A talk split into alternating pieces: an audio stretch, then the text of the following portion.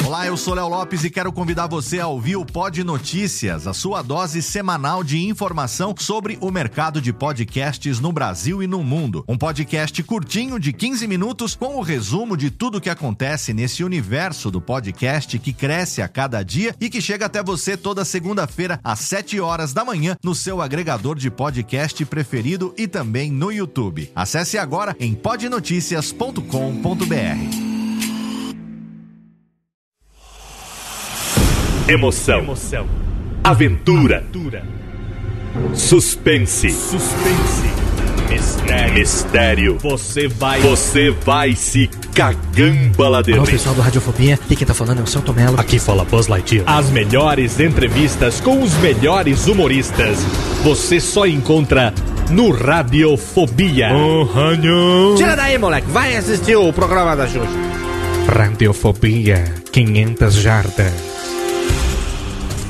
Dublado nos estúdios da TVS. Ah, é o Radiofobia! Nunca na história das internet se viu um programa onde as pessoas mijassem tanto de dar risada. Se você quer uma coisa diferente no que diz respeito aos podcasts, entra no site do Radiofobia. Radiofobia, radiofobia, radiofobia, radiofobia. Radiofobia. Versão brasileira AIC São Paulo.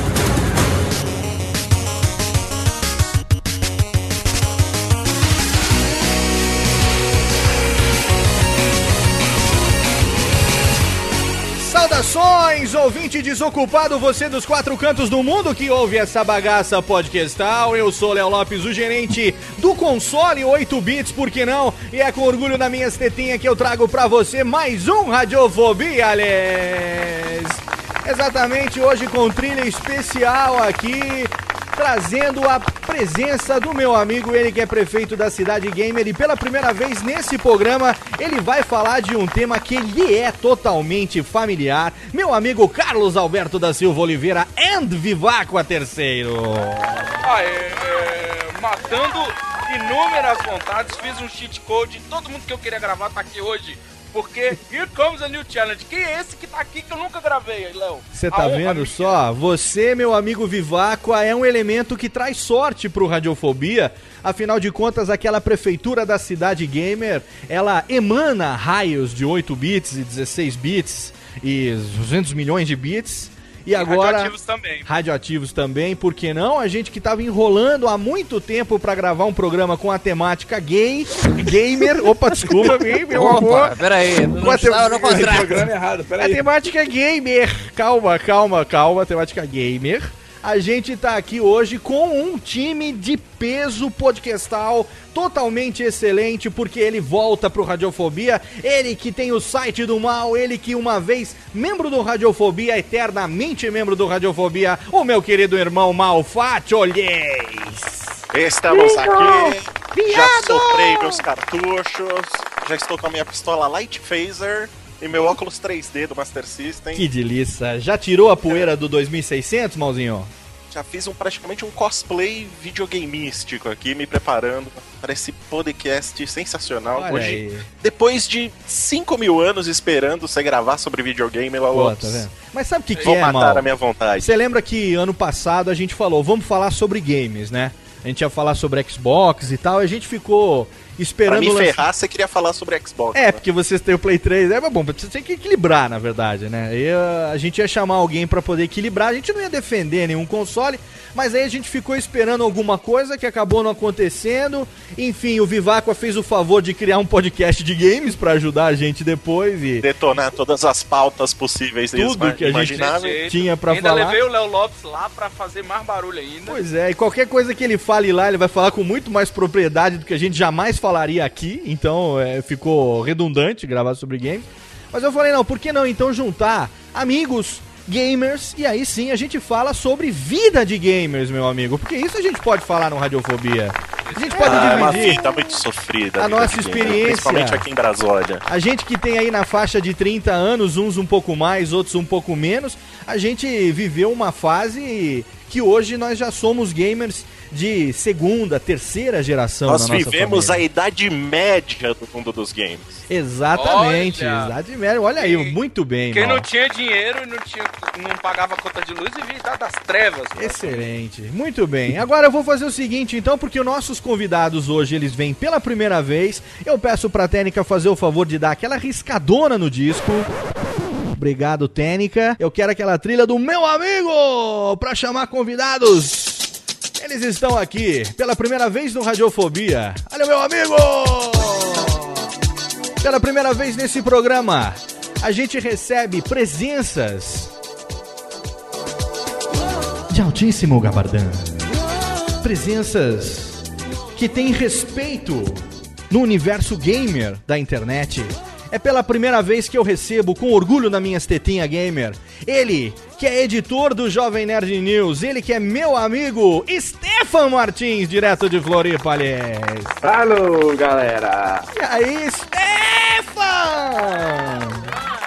Beleza? Seja bem-vindo ao Radiofobia, meu velho. Ah, já tirei aqui o tênis, tô de meia pela casa. Totalmente, cara. Puxa uma cadeira, senta no chão, pega aqui, ó. Um gelinho. Opa. Ai, que susto! Ai, ai, a última vez que o Léo falou pega aqui, não tava gravando. Ah, foi pra Daniela, eu falei, Dani. Dani, pega aqui, ó. Não, não, não. Dessa vez foi pega aqui. O Oi! gelinho, gelinho, Stefan. Tudo bem? Como é que estão as coisas aí no sul do Brasil? Meio frio, meio quente, muita aguaceira. Muita aguaceira, muita chuva, protegendo bem os consoles aí pra não pingar na goteira. É, eu moro no 11 primeiro andar, então tá aqui agora. Tranquilo, até da goteira aí o, a cidade já inundou, né, nego? Já tá muito bom. Cidade. O, a Cidade Gamer. Olha o Vivaco trazendo aqui o. Cidade Gamer. Jovem Nerd News. Tem muita notícia de games também lá, hein, Stefan? Direto, hein? Tem, eu tenho que me segurar pra não fazer mais de games do que de cinema e quadrinhos de TV. A gente que se, se. A gente que é amigo, a gente que se segue no Twitter. Sempre que pinta uma notícia nova, eu, o cara fala assim, ó, entra lá no, no UOL, no Terra e não sei o que tal, lá no, sei lá, IGN, no GameSpot, não sei onde, que tem uma notícia, outra coisa. Eu falei, não, não, não, vou esperar sair no Jovem Nerd News. Daqui a cinco minutos tá traduzido. isso. Daqui a cinco minutos eu tenho uma notícia em português, com a sua melhor qualidade, no Jovem Nerd News. Excelente, hein? Stefan, Ah, eu tô envergonhado agora. que isso, cara. Você é foda pra garai. O melhor editor de blog do Brasil. Meu amigo Alexandre Ottoni, meu amigo Dave, sabem o companheiro que eles têm em sua presença. Obrigado mais uma Eu, vez. eu gostei bastante. Vamos Gostei falar sobre bastante. vida. É, quem, sa- quem sabe não, não aumenta um pouquinho, né, ô Ticlin? É. Tá bom, vai trocar uma jovem. Basicamente um serviço de tradução, então. né, Praticamente. que Você, diminuiu o cara pra isso, pô. Esse jabá aí tá disfarçado pra caralho. É, daqui, ó, no final ele vai ter que se defender, porque ele chegou aqui, ele deixou a Creuza em casa, o Beto foi dormir, falou: Não, eu vou sozinho nessa merda desse programa, não sei do que se trata.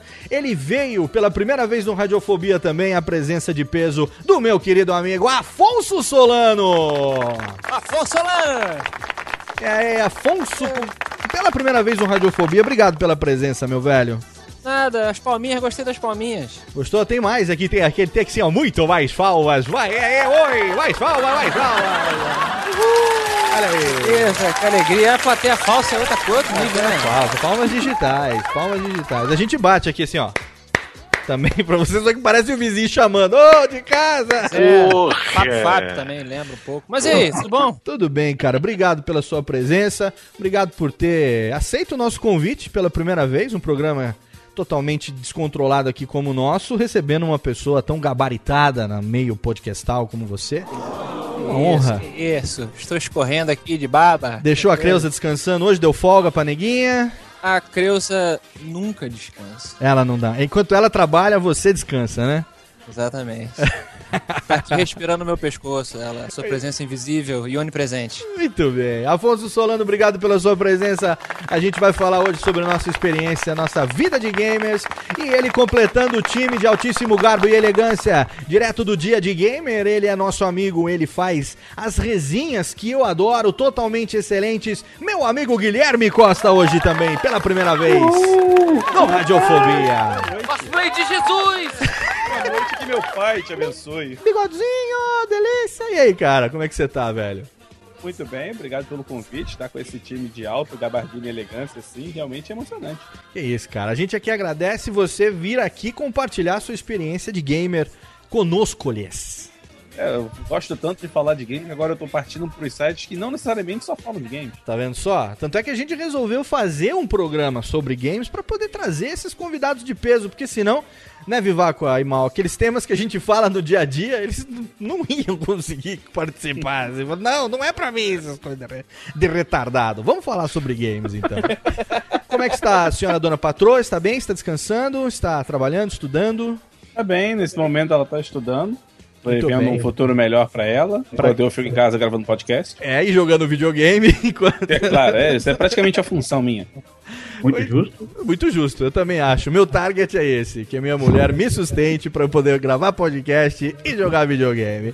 Muito bem, então, meus amigos, hoje no Radiofobia, especial sobre vida de gamer, a gente vai rapidinho pra sessão de e-mails, abraços e recadários e daqui a pouco a gente volta ali.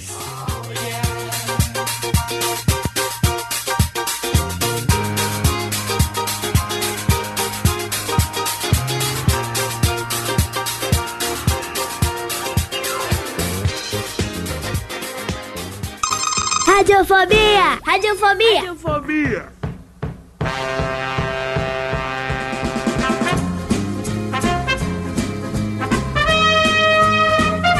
Rapidamente, e-mails, abraques e recadalhos. Lembrando sempre que o Radiofobia se hospeda num serviço de altíssimo gabardão, um dos melhores serviços de hospedagem do mundo, chamado HostGator.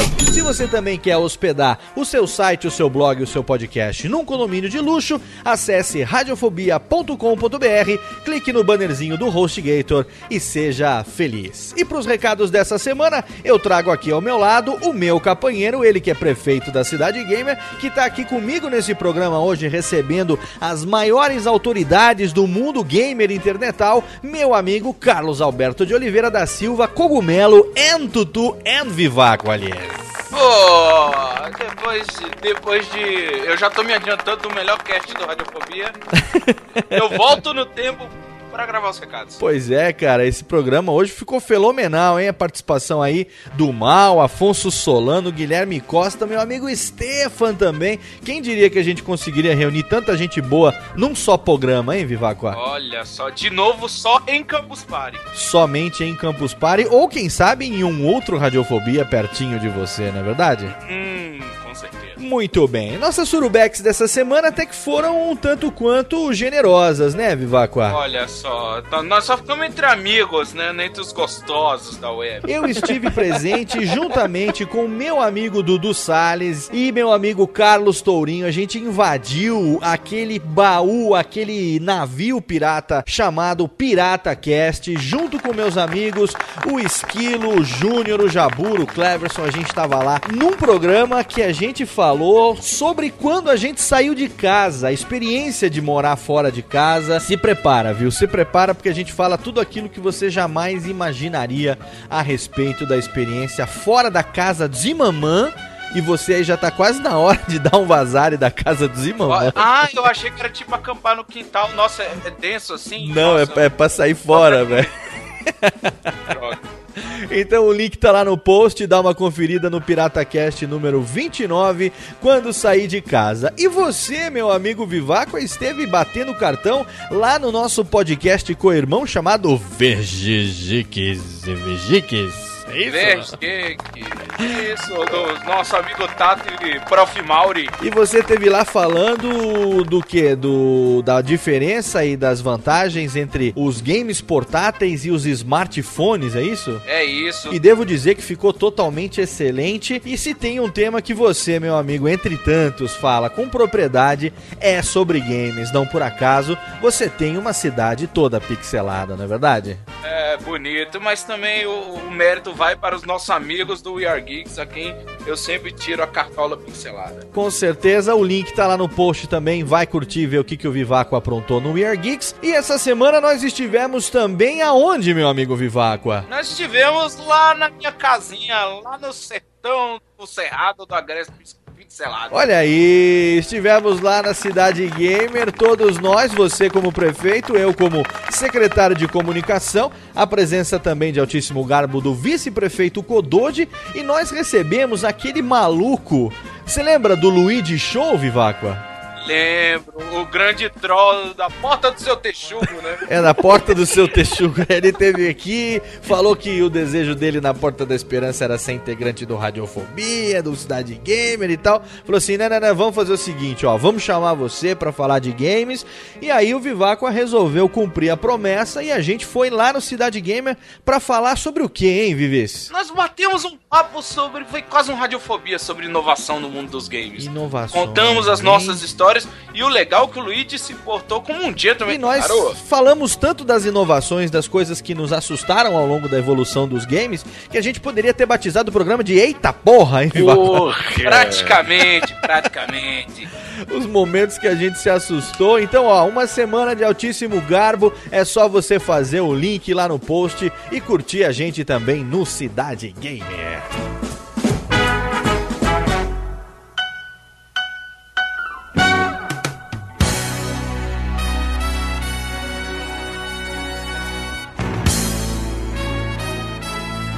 Com orgulho nas tetas que o Radiofobia de hoje traz aqui pro nosso ouvinte desocupado, apresenta pro nosso ouvinte desocupado, meu amigo Viváqua, uma das bandas que estão prometendo ser a nova sensação do pop rock brasileiro, a banda Faluja Técnica. Exatamente, a banda Faluja que é lá de Brasólia, ou melhor, é aí de Brasólia, meu amigo Viváqua. É isso mesmo, dessa terra seca que só produz música e político. E parece que agora Brasília mais uma vez faz jus à formação de músicos de altíssimo garbo e elegância, hein? Ah, mas é, mas é. Olha aí, curte, olha esse som agora no fundo. Técnica, dá uma subidinha na melódia porque vale a pena. A nova música de trabalho da banda Faluja, Flor do Meu Jardim. Sobe aí, Técnica.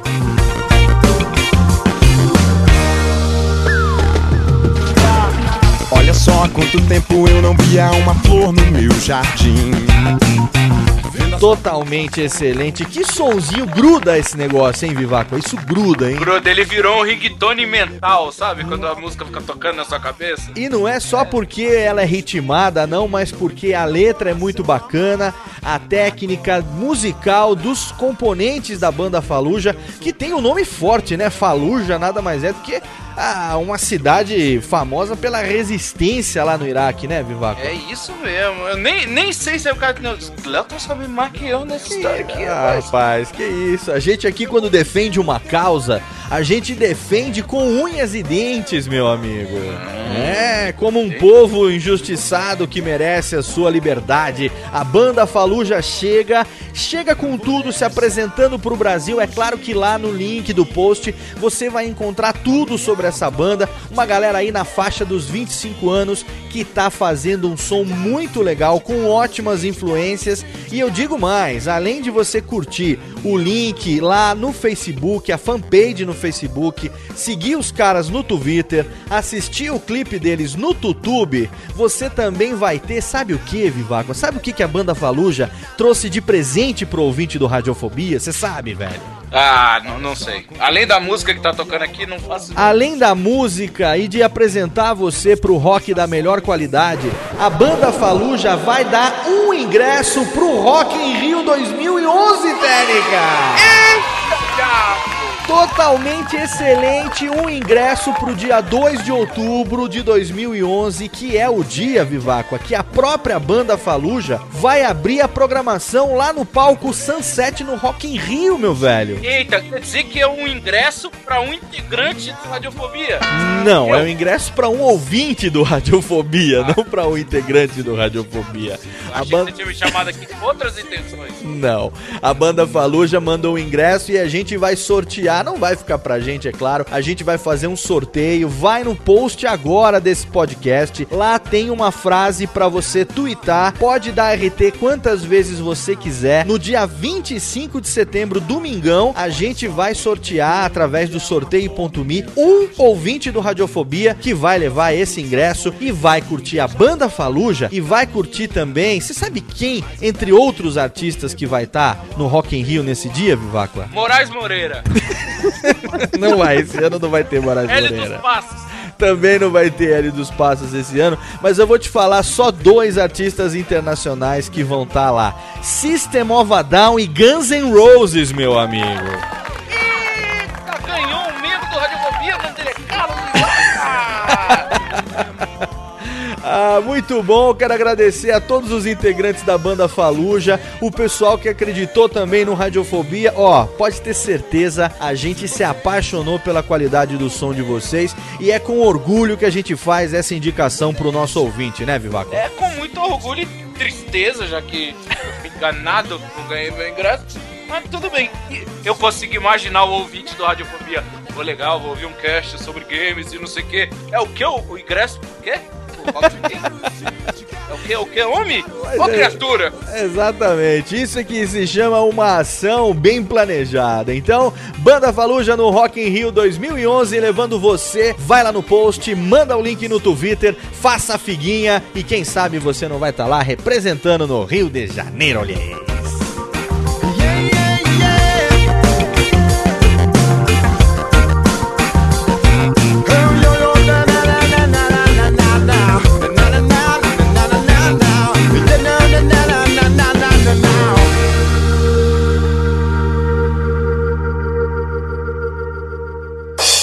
Agora, rapidamente, como não podia deixar de ser, a gente tem que mandar um abraço para todo mundo que deixou o seu comentário em radiofobia.com.br, para você que mandou o seu e-mail para podcast@radiofobia.com.br, para você que comentou Radiofobia 65 eu gosto é da madruga, com a participação dos meus amigos Hugo Soares, meu amigo Malfátio também, a presença do meu amigo John V. Jones e também do meu amigo Rod Reis. Começando pelo Daniel Rosas, 27 anos, de Ponta Grossa, no Paraná. Flávio Martins, 17 anos, Santos, São Paulo, que mandou uma história terrível aqui de briga no trânsito, pelo amor de Deus. Pro meu amigo Newton Aguiar, 38 anos, de Uberlândia, Minas Gerais, que mandou um e-mail aí, uma notícia triste. Newton, um abraço pra você, meu velho, toda a força do mundo que você merece, meu irmão. Pro Rafael Dourado, cartunista, animador, professor e etc., 32 anos, de Santo André, Zambeaulo. Pro Eric Passarelli, de 12 anos, de Itaquaquecetuba, Zambello. Pro Yuri Andreoli, 17 anos, de São Lourenço do Oeste. Valeu, Yuri. Pro Diego Oliveira, o Luigi Show, ele mesmo, 22 anos, de Porto Velho, em Rondônia. O Diogo Lopes Bastos, 25 anos, de Zambello. Pro Adriano Matos, 25 anos, de Macaé, no Rio de Janeiro. Alexandre Sales, 19 anos, Cubatão, Zambello. Pro Alessandro Leite, 34 anos, Zona Lost, Zambaulo. Pro Marcelo Teixeira, o Maelo, 41 anos, Zambaulo, Zambaulo. Pro Anielton Chaves, 30 anos, de Goiânia, em Goiás. Pro Dionelson Silva, 22 anos, de Itu, Zambaulo. O Rogério Mício, 39 anos. Sim, eu envelheci, ele manda, de Campinas,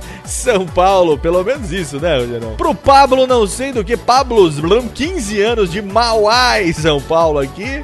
O Rafael Teixeira, de 25 anos, também de São Paulo. Meu amigo Thiago Deportal Soares, 31 anos, de São Bernardo do Gamble, Zambiaulo. Pro Caio De Eldar, 29 anos, Santo André, Zambaulo. Pro Luiz Garavello, da equipe Quadrim, lá do Quadrimcast, 35 anos, Zambiaulo também. Marcos, o Gênio do Mal, 27 anos, São José dos Campos, Zambiaulo. Pro meu amigo Samuel Varela, de Crato, no Ceará. O Caio César, 39 anos, Salto, São Paulo. Ulisses Barbosa, 25 anos, Goiânia, Goiás. E também pro meu amigo Marco Antônio, 20 anos, de Floriano, no Piauí. E o kit de mangás da editora JBC, da nossa parceira, a maior editora de mangás do Brasil, vai pro nosso amigo, o Diego Medeiros, de 20 anos, lá de Taguatinga, no Distrito Federância, que ele manda o seguinte e-mail, olha só. Há muito venho ouvindo uma série de podcasts como Rapadura Cast, Nerdcast, Pauta Livre News, Matando Robôs Gigantes e o Grande Radiofobia. Oh, obrigado. porém venho enfrentando um grande problema. Nunca mandaram um abraço pra mim. Ah, minha namorada está pra me largar, estou desempregado e no Distrito Federal tá com uma umidade abaixo dos 15 graus e não vê água faz meses. Um abraço ajudaria a me reerguer dessa difícil fase. Caso fosse possível, eu gostaria que mandasse um abraço com aquela voz fenomenal de Silvio. Mas olha só, mas você, olha só. Oi, Diego Medeiros. Você aí de 20 anos aí do Distrito Federal. Então fica um abraço pra você. Ele mora na rua, não sei o nome, Taguatinga, Distrito Federância, e vai levar um kit de mangás da editora JBC. Mas se você não mandar o seu endereço pra gente, lá pro podcast radiofobia.com.br, eu não tenho pra onde mandar. Então, levanta esta bunda da cadeira, manda seu e-mail pra receber o seu kit de mangás aí na sua casa. Se você quiser ganhar também é muito fácil, é só você comentar e mandar seu e-mail. É claro, com conteúdo bem humorado, como foi o caso do Diegão. E quem sabe no próximo você não é o Felizardo e leva este presente pra casa. Fica agora com o podcasteiro e na sequência o nosso programinha especial sobre vida de gamer gays. Radiofobia apresenta O Podquesteiro com Lucas Yasumura. Indicações podcastais de altíssima gabardância.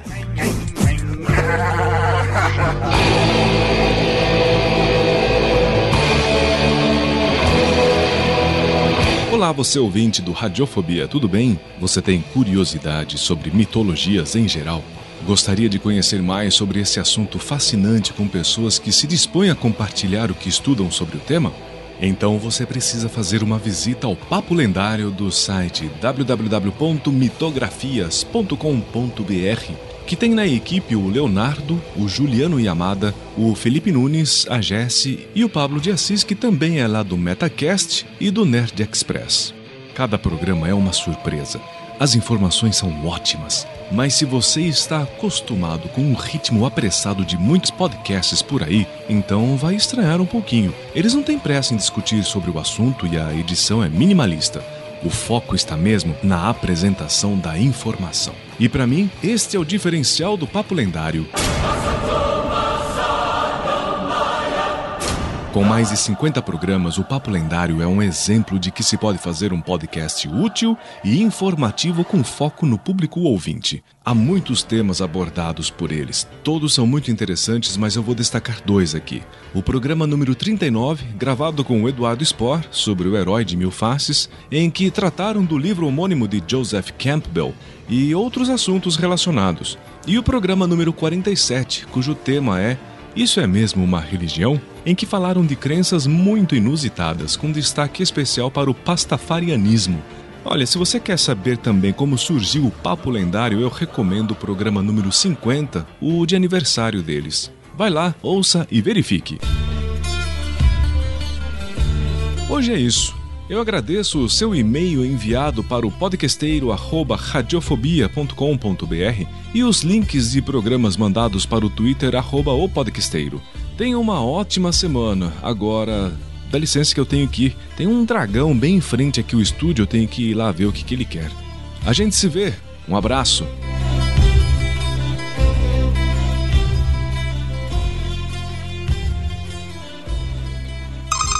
Radiofobia! Radiofobia! Radiofobia!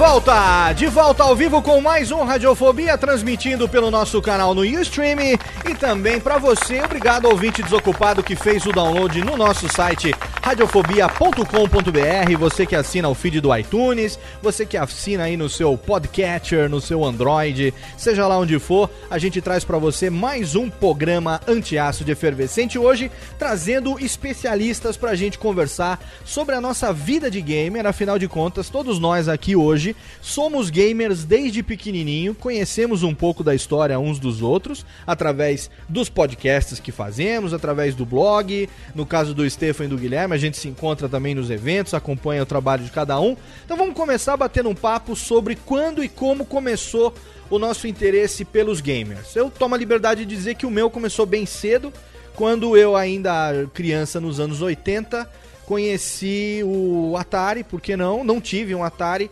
O primeiro console que eu tive foi um Odyssey, por incrível que pareça. E que era Caraca. foda pra caralho, porque ele veio com um teclado alfanumérico, né? A gente até falou isso no Cidade Gamer, era uma, uma puta de um negócio que não tinha ainda é, computador acessível, PC e tal. O negócio já veio com cara de computador. E eu me apaixonei desde pequeno pelos games, apesar de ser aqueles games, aqueles. É, que não é 8, é pré-8 bits? É, o Odyssey ou Odyssey é 8 bits? 8 bits, né?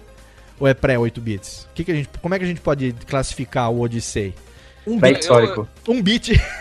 Pré-histórico. Sei lá, cara. Da era- é Odyssey, pô. É da era do- Odyssey é Cara, um, do que- um, um jogo, um videogame que viveu pra lançar um jogo do Didi.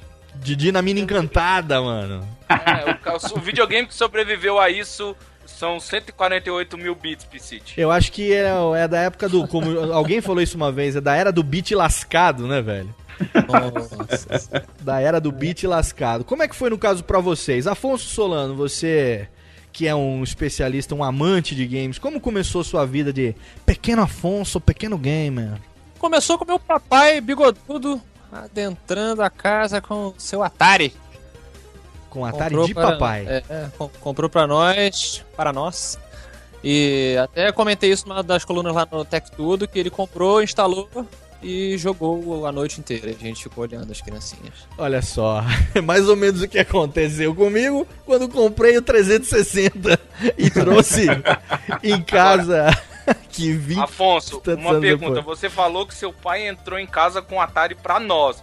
Você acha que foi isso ou ele falou que é pra família? Porque o Léo, ele comprou o 360 pra ele. Sim, foi. Aí ele teve que negociar com a família, que era dos meninos também. Eu liberei um pouco o clássico pra eles, o Xbox clássico, a partir do momento que o 360 chegou em casa. O contato com a mentira começa em casa, né? então, é, tire suas conclusões. Mas é isso, cara. A partir daí realmente não teve como, como parar. Acredito que como nenhum de vocês aí, né? Mas eu acho que você tem que idade, Afonso? Eu, quantos anos você, acha que eu tenho? Cara, você, você tem menos de 30. Você tem o quê? Uns 27. 27, 28 anos? 29. Você tem 29. Farei. Esse aí segue no Facebook, com certeza. Farei 30 agora em novembro. Pô, 30 anos. O Malfatti chegou, já fez 30, Mal? Já fiz agora em agosto. E você também o, é, é da- o primeiro videogame seu, assim como desse seu amigo Afonso Foi o- Solano, foi um Atari? Foi o Atari também, né? O clássico 2600. Papai chegou em casa, trouxe numa caixa de madeira que parecia um móvel aquela bagaça. E tinha lá. Trouxe com Enduro, o Decathlon. Ele trouxe com o quê? veio Duro? controle no primeiro dia já jogando Decathlon. Ele trouxe com o quê? Com quem que ele trouxe duro, Mal? Desculpa, eu não peguei. Porra! Trouxe aquele clássico jogo de corrida chamado Enduro. Ah, bom! Agora eu entendi. tá vendo? Você não conseguia largar, né? É, eu entendi. Eu consegui. Ô, mas Quebrou ca- o durinho, né, cara? Que história é essa de caixa de madeira, hein, ô Mal? É, Caixão. eu tinha na minha memória que essa caixa de madeira foi meu pai que tinha mandado fazer. Que ela acomodava perfeitamente o Atari, os dois controles, e do lado, assim, Caraca. esquerdo e direito, tinha umas, uns compartimentos para deixar os cartuchos. Papai Caraca. carpinteiro, né? Mais tarde, me disseram que essa caixa não foi ideia do meu pai, que ela já existia. Cara, a Seu gente. pai era Jesus? a- É, exatamente, o carpinteiro. Se Cara. ele era Jesus, eu sou. o- Eu falei isso acho que no Cidade Gamer, quando a gente falou sobre o Odyssey, aquele, aquele programa sobre jogos em família, o Viváqua. Aham. O meu tio, ele fez exatamente isso também, cara. Ele mandou fazer um praticamente um móvel aonde cabia o Odyssey, os controles e no lado tinha duas Cê gavetas sabe- só Você sabe pros por que eles faziam assim, isso, cara. né? Pra trancar e ninguém mexer, né, velho? Não, não, eles tinham a certeza de que a tecnologia tinha chegado ao seu máximo naquele ponto. Nada mais a- avançado que um Odyssey, que um Atari Sim. seria lançado. É, ele grava, ele Ele guardava uns 15 anos. guardava no móvel junto com o Betamax, né, que também era a coqueluche da época, né? Com a vitrola também, né? É. Peraí, peraí, peraí, peraí, peraí, peraí, parou tudo. O Léo usou a frase coqueluche, ele já botou a idade e tudo agora. Não, tudo- Falando de videogame de madeira, usando termos como coqueluche. Ah, mas é. O Léo está dentro de uma maleta de madeira, né? Eu tô, na verdade, aqui a minha mesa de som agora, ela tá dentro de uma maleta trancada na chave também. pra ninguém mexer. Stefan tem que idade, Stefan? Eu sou o mais ninfeto daqui, sem sombra de dúvida. Eu tenho 23 anos. 20, que pariu. 23? Pouquinho, hein? 23, é isso? 23 Sabe nem anos. usar o pinto ainda. Tá Porra, eu sabia usar o joystick do Atari. E você, o seu primeiro, o seu primeiro game não chegou, não foi um Atari então, já foi o que um Foi. Um Mas- Atari 2600. Ah, foi cara. 2600 também? Deve ter sido as sobras do ano, do século, da década passada. Não, também foi o século passado, relaxa. E foi Pô, como- você tem 23 anos, eu tenho 29. Eu joguei Atari, você jogou Atari, você, você tava. Eu sou péssimo de conta aí, pelo menos uns 6 anos atrasado nas gerações, é isso? Provavelmente eu jogava Atari em 89, 90. Por aí. Nossa. Mas só uma Atari. pergunta, Stefan. A TV que você jogou foi a cores? Nem sei, nem lembro. Porque, cara, já te trollaram com o videogame, não faltava do mundo. Foi A o pai dele que comprou um lembrança- Nintendo e deu Atari pra ele. Eu já sei, ele, ele deve ser Amish, cara. A minha É Amish, primeira cara. lembrança de televisão é jogar no Atari. O seu pai comprou um videogame, comprou um Mega Drive e deu o Atari velho pra você, cara. Não, quem comprava videogames era minha mãe. Olha aí. Já é uma, uma mudança. Até agora, dois, dois pais e uma mãe. Vamos ver, Vivaco, no seu caso, foi papai ou mamãe? No meu caso, foi papai. Foi papai que comprou. Me levou na mesma pra escolher um presente, eu escolhi um. Nossa, merda. Cara, esse, esse foi geração espontânea quase, hein, Bivaco? Não teve papai influenciando. Ah, E depois eu é que entreguei a idade falando coqueluche. O pai dele comprou na mesbla, meu amigo. Puta que pariu, Vivaco, porra. Que isso, mesmo era demais, cara. Com- E ainda levei uma roupa da alternativa de brinde, velho. Uma blusinha tocando da alternativa. Você, Guilherme, como é que foi? Qual a sua idade? Vamos lá. Eu tenho 28. 28 anos, tá na mesma faixa de idade de Afonso e Mal. Você Uhum. também começou num 2600? Também foi, só que o meu caso foi mais engraçado porque, na verdade, eu achei o console dentro de uma sacola plástica guardada dentro do meu armário, que eu não Mendigo, sabia que hein? tava lá.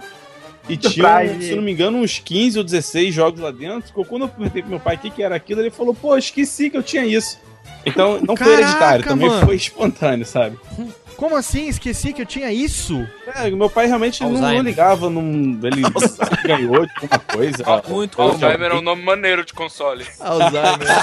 Alzheimer 2006. Não dá pra salvar, né? Cara, Alzheimer. meu pai tem dificuldade com o celular até hoje, então não é, não é de se espantar. Foi foda. Não dá pra salvar. É Alzheimer. E aí que essa foi ótima. Como é que é o nome mesmo daquele, daquele alemão que me deixa maluca? Alzheimer, vó. Ah, e daquele americano que me faz tremer todinha? É Parkinson. Todos nós iremos para o inferno.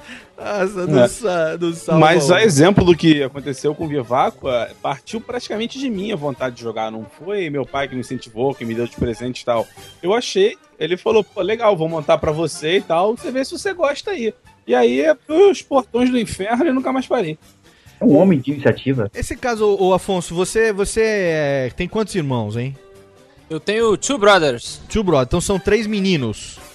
Exatamente. Quer dizer que seu pai, quando comprou, ele comprou pros filhos ou ele comprou mesmo pra ele e depois vocês brincaram por tabela? É, o que eu falei, né, cara? Fica aquela coisa, nu- nunca saberei. Mas assim, ele se amarrava. o meu pai, ele chegou a jogar videogame comigo até o Super Nintendo, assim, que ele gostava muito do F-Zero.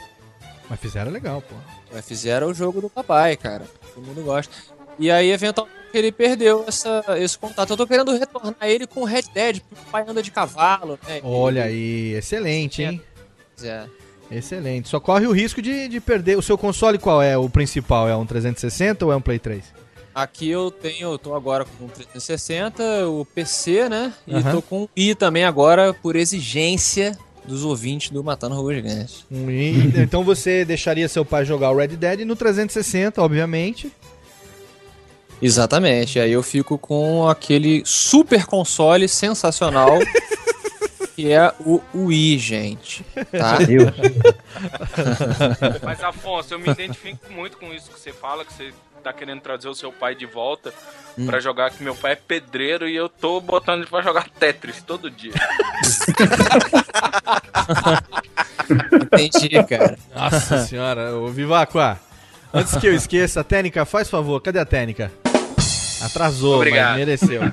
Mereceu essa, atrasado, mas mereceu. Quero ver a hora que você botar ele pra jogar Arkham City. Você vai falar que ele é o, ele é o Batman também. Porra. É, Batman.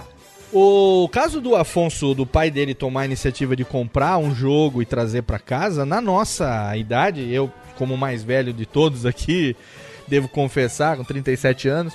Ai, tiozão! Ah, desculpa aí, hein? Na época a gente tinha que. Eu lembro que pro meu pai comprar o primeiro console, é, que no caso foi o Odyssey, a gente, cara, tive que pedir pra caralho, assim. Nenhum dos meus primos teve o Atari. O primeiro console foi o, o Odyssey mesmo, mas é, como eu comecei a estudar computação, programação em Basic e tal, no, no meio da década de 80, a, da- do, do, o meu console principal durante a maior parte da minha infância e adolescência foi o MSX, foi o, o Expert da Gradiente. O computador que a gente usava como console que tinha jogos foda pra caralho, da Konami como Metal é, Gear. Goonies. Metal é, Gear Metal 1 e Gear 2? não era- é, mas o. Porra, Goonies, cara, esse Kings Valley, esse Nightmare Adventure que eu falei, que toquei a trilha agora no começo. Então foi o, o nosso principal console. Vocês é, cresceram basicamente com videogame ou alguém também teve essa experiência de, em algum momento, o não agora, mais recentemente, com computador, mas em algum momento um microcomputador, um Amiga, sei lá, chegou a ser console principal de algum de vocês ou isso não aconteceu? Comigo, tive que depender do- de PC durante um bom tempo. Mas isso já no, no quê? No, no 386, 486? Isso, eu tive um 386 e depois um 486. Você dá aquela experiência de jogar o Prince of Persia original no monitor de fósforo verde, né? Porra! Cara, quando foi o Windows 95, aquele primeiro pinball, era a revolução. Era o limite da tecnologia daquela vez. Nossa, É, pô, eu joguei o Street Rod. Alguém lembra onde montar carrinho de fazer pega? Era um Sim, tu disquete montava as de. pistas, não era? Isso, que você comprava as peças do carro e tal. Era foda. E você? É, eu, eu nunca tive. é, eu, nunca me desliguei é, do PC, mesmo sendo fã mais de console, assim. Eu, é, até isso que você falou, Léo, é, é, é bem legal. Porque mostra que realmente o, o pai, assim, é, os pais, eu, eu diria que os pais que tiveram a sapiência Oh. de, né, de injetar o mundo dos videogames em suas crianças estavam à frente do seu tempo, né, cara? Porque era uma coisa que não era muito bem vista. Com certeza. Exato, exato. E, e eu tive a, a- a sorte, acho que alguns de vocês também, se não todos, de ter pais que me incentivavam não somente a videogame, mas é, muito com filme, muito com leitura. E, e sempre tiveram essa, essa consciência de que, cara, no caso agora de videogame, tem alguma coisa aqui, entendeu? Isso aqui vai ajudar o meu filho a ser uma pessoa melhor mesmo no futuro. Eu acho que quem jogou videogame durante o seu, a sua fase da, da- de infantil e de adolescência Sim. é, é uma pessoa melhor hoje por causa disso. E você sabe que não é. Esse seu exemplo, na verdade, ele é uma exceção à regra, né? Porque Isso, a, a gente conversou uma. Acho que foi no, no Cidade Gamer. Quando eu falar a gente conversou e tiver a ver com games, foi no Cidade Gamer. Então depois a gente bota os links pro pessoal, porque é lá que eu vou conversar de- sobre games com o Vivaco e com o pessoal lá. Mas a Vira gente já. pixels e vai lá. Exatamente. Mas a gente já chegou a comentar sobre isso, que no meu caso, por exemplo, é, eu sou de uma geração que o meu pai, ele teve aqui na minha casa recentemente. Eu coloquei o- um Assassin's Creed Brotherhood pra mostrar pra ele os gráficos. Ele ficou parado durante uns 10 minutos olhando e eu lá com o Ezio mandando brasa, puta, fazendo coisa pra caralho e aquele realismo foda pra cacete. Aí no final eu falei, e aí, pai? Bonito, né? Pô. Assim, Ou seja, você devia ter jogado melhor. é, jeito, o né? máximo não, mas O Léo sai do tutorial. Sai do tutorial. agora. O máximo do, do, do que o meu pai consegue na- no alto dos seus 65 anos é achar legal, achar bacana. É porque eu acho bacana, ele acha que é bacana, mas é, ele nunca me. Como é que fala? É, nunca jogou uma pá de, de terra no meu interesse por games, por computador e tal. Pelo contrário, eu falava que queria estudar computação, ele me matriculava no curso de programação. Ele me fala- queria falar, com 9 anos, me botou pra fazer inglês. Então, pô, graças a esse estímulo que meu pai sempre me deu, eu, né, tô aqui hoje, continuo sempre desenvolvendo isso.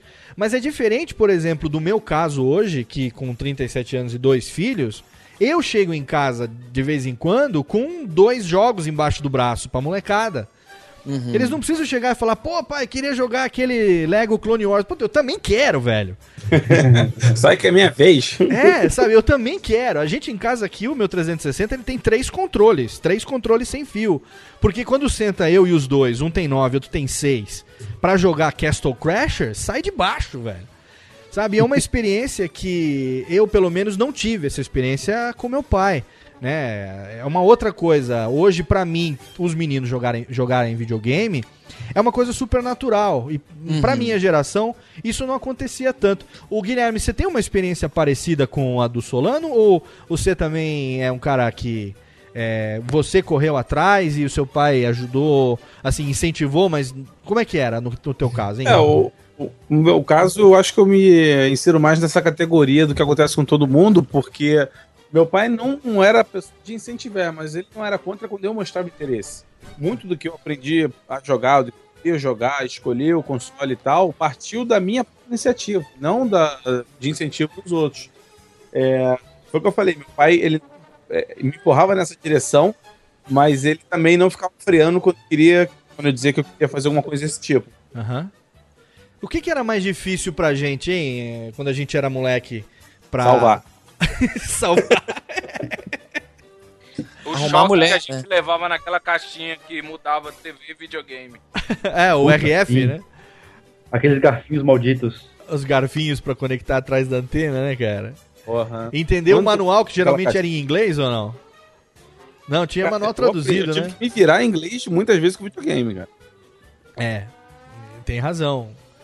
E você, Mal, o que, que era difícil pra você? Qual era uma dificuldade que você tinha?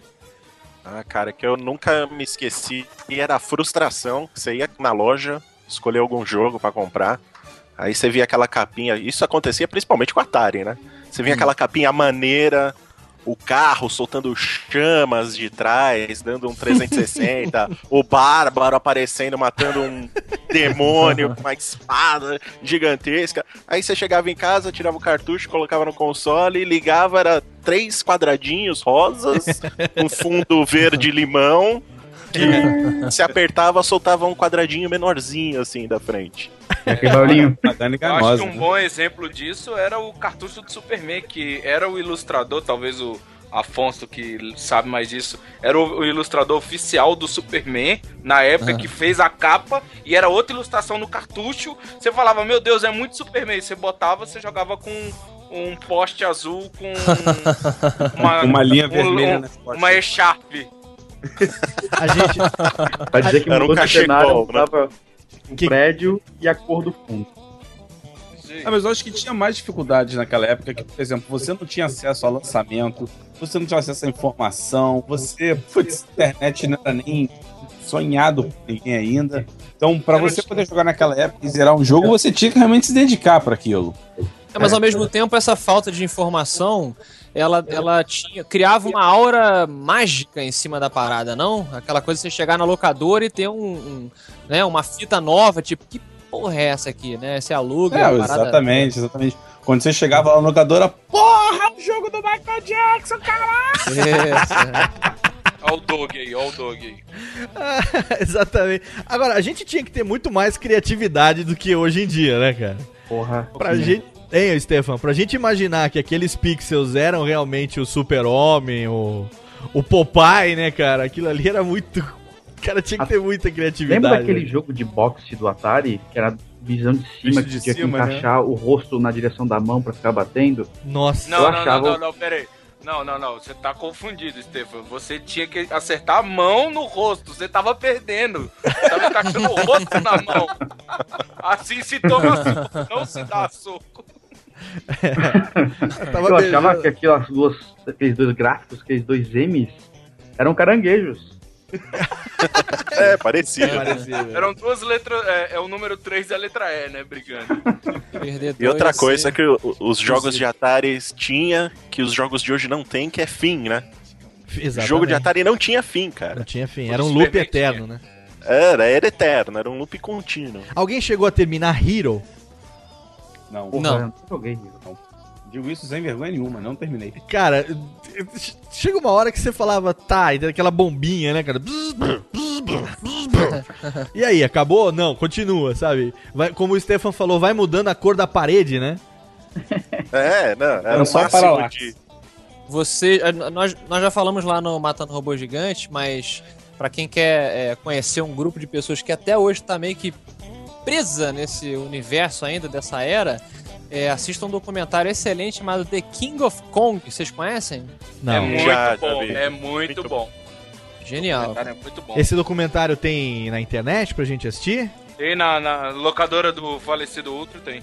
É, então a gente, a gente arruma um link pra botar no post aí pro. É, pro ou pessoal. você pode, olha só que legal, alugar o DVD. também. Ah, tem o DVD, ah, então Existe melhor. ainda uma coisa chamada Era isso que a gente queria dizer, Afonso. Foi, foi. Isso que a gente falou. A locadora, a locadora.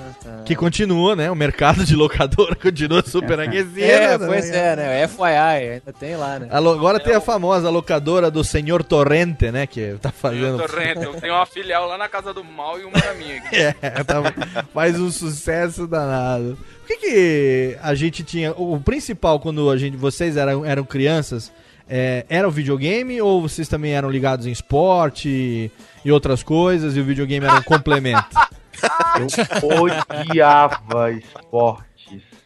Odiava esportes. Ô, Leo Lopes, olha o meu peso. Não, não. tô- Olha, olha o meu diâmetro, Léo Lopes. A pergunta pode não ser. pior que eu retórica. gostava, cara. Olha aí, tá vendo? O único magro daqui. Jesus é, é tudo. É, eu gostava também. Eu gostava de jogar. eh, futebol eu nunca gostei, pro desgosto do meu pai. Mas o meu pai, como professor de educação física, tentou outras opções. Eu curti o vôlei, cara. Eu gostava muito de vôlei. Joguei muito, ainda jogo de vez em quando. E você, Guilherme, o que, que você curtia de esporte? Futebol? Eu, eu também jogava vôlei, aliás, eu ainda jogo vôlei até hoje. Ó, legal. E participei de uma Rio, equipe de handball do colégio também, na, na época lá do, do segundo ano, do segundo grau. Não, handball não é jogo. Até favor. você bola- levar uma bolada na cara, você não pode afirmar isso. Olha, eu prefiro não Aí pra afirmar. queimada. Aí pra queimada. Jogar queimada, Stefan? Jogava não. Eu levava, jogava a bola e recebia mais bolas em cima da minha cabeça. Mas o. Tá vendo? Só a Mal e Vivaco, os seus dois sedentários. Ah, eu lembrei né, de cara? uma coisa. Super Trunfo é esporte? Batalha Se naval, for, você afundou meu encoraçado. Bato. Toda vez, aquele mover aquelas pecinhas me cansava horrores. Jogar rouba-monte no baralho vale como esporte, né, velho? Detetive, para. Pô, detetive, detetive é Primeira muito bom. Senhor Mostarda na biblioteca com candelabro, vale como esporte, não? É, não, vale lembrar que a gente não tinha jogos no HD, então, caraca, Léo, tinha que levantar pra trocar de jogo. Essa E também se é não pegasse, né? Porque você ficava até sem fôlego depois. Assoprando pra cartucho. Soprando cartucho. Mas vem cá, vocês por os que não gostavam de esporte, ou vocês, algum de vocês chegou a ser aquele nerd é, fedorento que não saía da frente do videogame sem fazer nada mais? Não, não. Só nos fins de semana. Porque Só enquanto eu tava acordado. videogame. Como é que foi, Stefan? Eu raramente era assim, porque na maioria das vezes que eu, eu tive videogames em fases, né? Eu não, não tinha um videogame durante muito tempo, e como minha mãe tinha que economizar, ela ficava, pegando a cópia paraguaia que quebrava em seis meses. Aí eu ficava off, eu ficava jogando na casa dos amigos, e como dependia deles, eu ia brincar lá embaixo, aí depois jogava um pouquinho. Ô, Afonso, eu vou falar do, do mal, porque ele já contou pra mim essa passagem. É, esse período de ser um nerd fedorento, ele só viveu uma vez na vida dele, que foi o período que ele ficou sem namorada. Que foi dos Ah. 9 aos 18 anos. Foi o único. Né, mal? Foi curtinho, né? Foi, foi. E depois só dos 19 aos 30 agora. Na segunda Não. fase. Ó, Agora, olha, eu, eu recentemente- conseguia variar muito. Eu andava de bicicleta, eu jogava bet, eu brincava de pique-esconde. Aí a Capcom lançou o Street Fighter 2 pra Super Nintendo e eu não vi nada seis anos à frente. Aí sua vida acabou, você não sabe o que foi Cometa Halley, Olimpíada. Não- São coisas que você não tem memória desses acontecimentos. Nenhuma, né? nenhuma, nenhuma. Eu tinha quando lançava o jogo das Olimpíadas, aí eu sabia que tava atual, assim. É porque você ia no flipper, botava a caneta Bic no meio do dedo e ficava. taca, taca, taca, taca, taca, taca, né? No Hyper Olympics, né? O cara se atualizava no mundo pelos videogames. Pelo fliperama, né, cara? Que tristeza, né, Batendo flipper.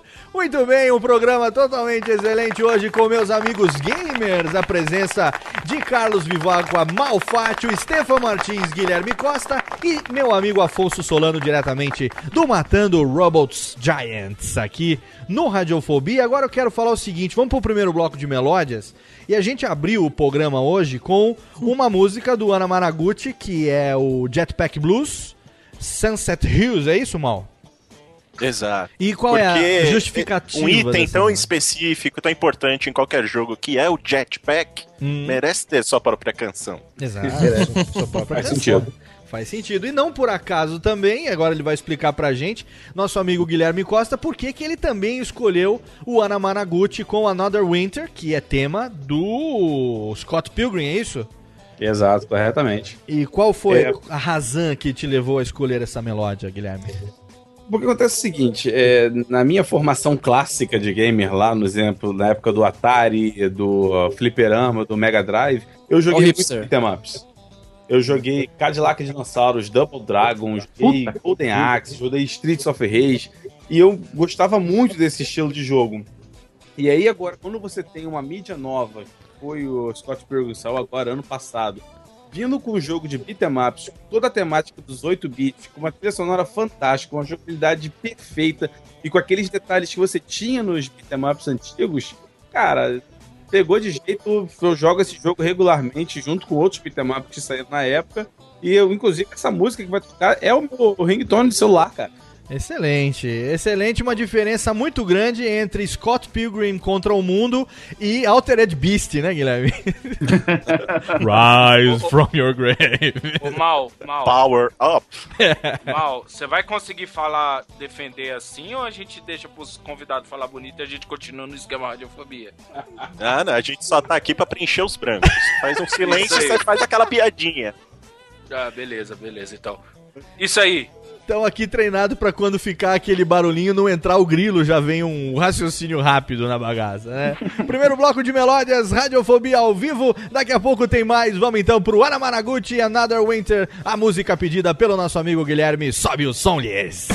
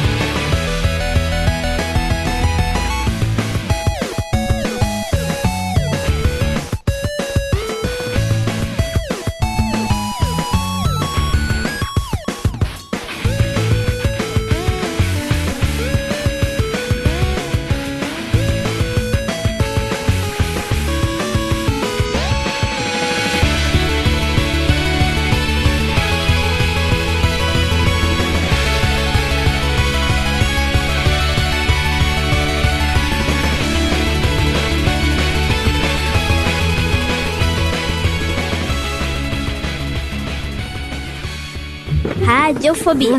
Radiofobia.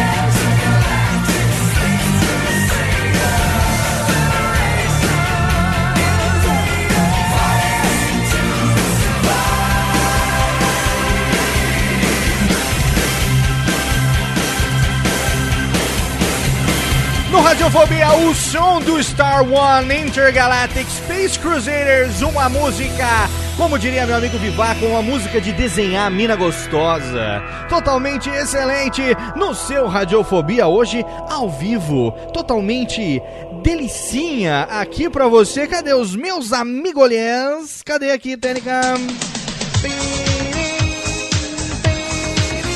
Para o Ricky Roll. Intergalactic Space Crusaders, Afonso Solano, que música foda, hein, velho? Gostaram, meus amigos? Foda pra caceta. Qual é a justificativa dessa melódia? Acho que eu vou ficar com a justificativa do Vivaco, é busca pra desenhar mulher gostosa. Talvez para poder mulher gostosa. Olha aí, excelente, muito bom. Ah, De- O Star One é um, um CD, um, um projeto árduo, tanto de Lucas, assim, que eu gosto muito do cara do, cara do metal. Metal, música. projetos assim, junto, grandes vocalistas aí. Eu gosto de música que tem história. Essa aqui é a história de dois, é, dois caras que roubam uma nave que estava transportando prisioneiros e eles estão discutindo para ver o que, que eles vão fazer. Você tem o herói, que é o cara mais energético, né? Que é o Russell Allen do Symphony X. Uhum. E ele tá é, tentando convencer o outro cara, que é o Damian Wilson, que não é o herói, é o mercenário, que eles têm que pegar a nave, dar a volta e. é, como é que chama? Resgatar a galera que ficou lá no, no outro planeta e tal. Então, essa discussão, um cara tentando convencer o outro é, do- dos seus valores, do que, que eles têm que fazer e tal. E é baseado numa série antiga de televisão chamada Blake Seven. Eu gosto muito. Excelente, uma bela de uma escolha. E antes a gente ouviu também Anamanaguchi, a música pedida pelo nosso amigo Guilherme Costa, Another Winter, tema de Scott Pilgrim Against the World. Um joguinho totalmente excelente, que joguinho, desculpa, não quis diminuir, não, a ideia não é essa. Mas que o Mal falou que tá agora num precinho promocional na PSN, é isso, Mal? Ah, tá um preço aprazível, PSN brasileira. Se não me Camarada. engano, é 20 reais alguns centavos. Olha que delícia que é hoje. Eu tava comentando isso com o Viváqua no Cidade Gamer, que se não foi ao ar ainda vai, com relação à dificuldade quando eu era moleque de conseguir jogos, principalmente por MSX, porque a gente não tinha loja pra vender isso, a gente comprava em catálogo e aí você recebia por correio, escolhia os jogos é, sem saber o que, que você estava escolhendo, como o Mal falou, pela, pelo desenho que eles ilustravam lá do jogo, que A nunca. arte da capa, A arte né? da capa, que nunca era o que a gente queria. E no MSX, como não tinha venda oficial, assim, é, no começo aqui, é, o MSX ele vinha com duas cartucheiras, né? O Expert, no caso. É, o Hotbit vinha com uma cartucheira só, e o, que era da, da, gradi, da Hotbit, que, que era? Esqueci agora a marca. E o, mas o Expert era da Gradiente, vinha com dois cartuchos. É, mas o legal era o jogo em fita cassete, que a gente mandava pedir no catálogo e você recebia a fita cassete depois de 30, 45 dias, uma fita de, de uma hora e de um certo pedaço até um certo pedaço era um jogo e carregava no data corder, que era um gravador comum conectado na, na entrada de, de um, um pinozinho P2 atrás do, do computador. E ele ficava lá 20 minutos. Aquele barulho de fax, aquele barulho de, de carregar. Carregando na memória RAM do computador. Então levava 20 minutos pra carregar um jogo de 200 KB, assim, era... Tá parecendo History Channel essa porra. É, pior é que é mesmo, cara. Não, o Léo, o Léo tá. tá É isso a mesbla dele era o Jaiminho. cara. Era o Jaiminho. Carteiro que entregava os jogos pra ele, literalmente. Mas eu tô falando disso pra entrar nesse, nesse, nesse, nessa parada que eu queria perguntar aqui agora. É, o- como é que é a gente ser adulto e ser gamer? Porque hoje, por exemplo, eu sento aqui na minha poltrona, eu conecto aqui o meu 360, eu entro na live, eu escolho um jogo, às vezes eu pego uma promoção legal, eu tenho os jogos daquela época, jogos retrô, é, que a gente consegue na, na, na- Live USA por 400 Microsoft Points. Você consegue jogos aí como Shinobi, Golden Axe e, outras versões que eu tô podendo apresentar esses jogos retrô pros meus filhos, que eu já apresentava no emulador do Xbox clássico e agora no 360 as versões já em HD. Então, quer dizer, hoje, ser adulto e ser gamer, não porque o meu poder aquisitivo hoje sou eu que mando, mas é, é muito mais fácil do que quando eu era moleque. Vocês não concordam comigo, meus amigos? Com certeza, com certeza. Antes você era dependente do seu pai ou da sua mãe ou do seu cuidador, né? É. É, Seu- desesperar seu até cuidador, chegar o fim de cuidador. semana e pedir pra. Por favor, deixa eu ficar mais um dia, né? Com ela alugada, eu tô quase no chefe e tal, não sei o quê.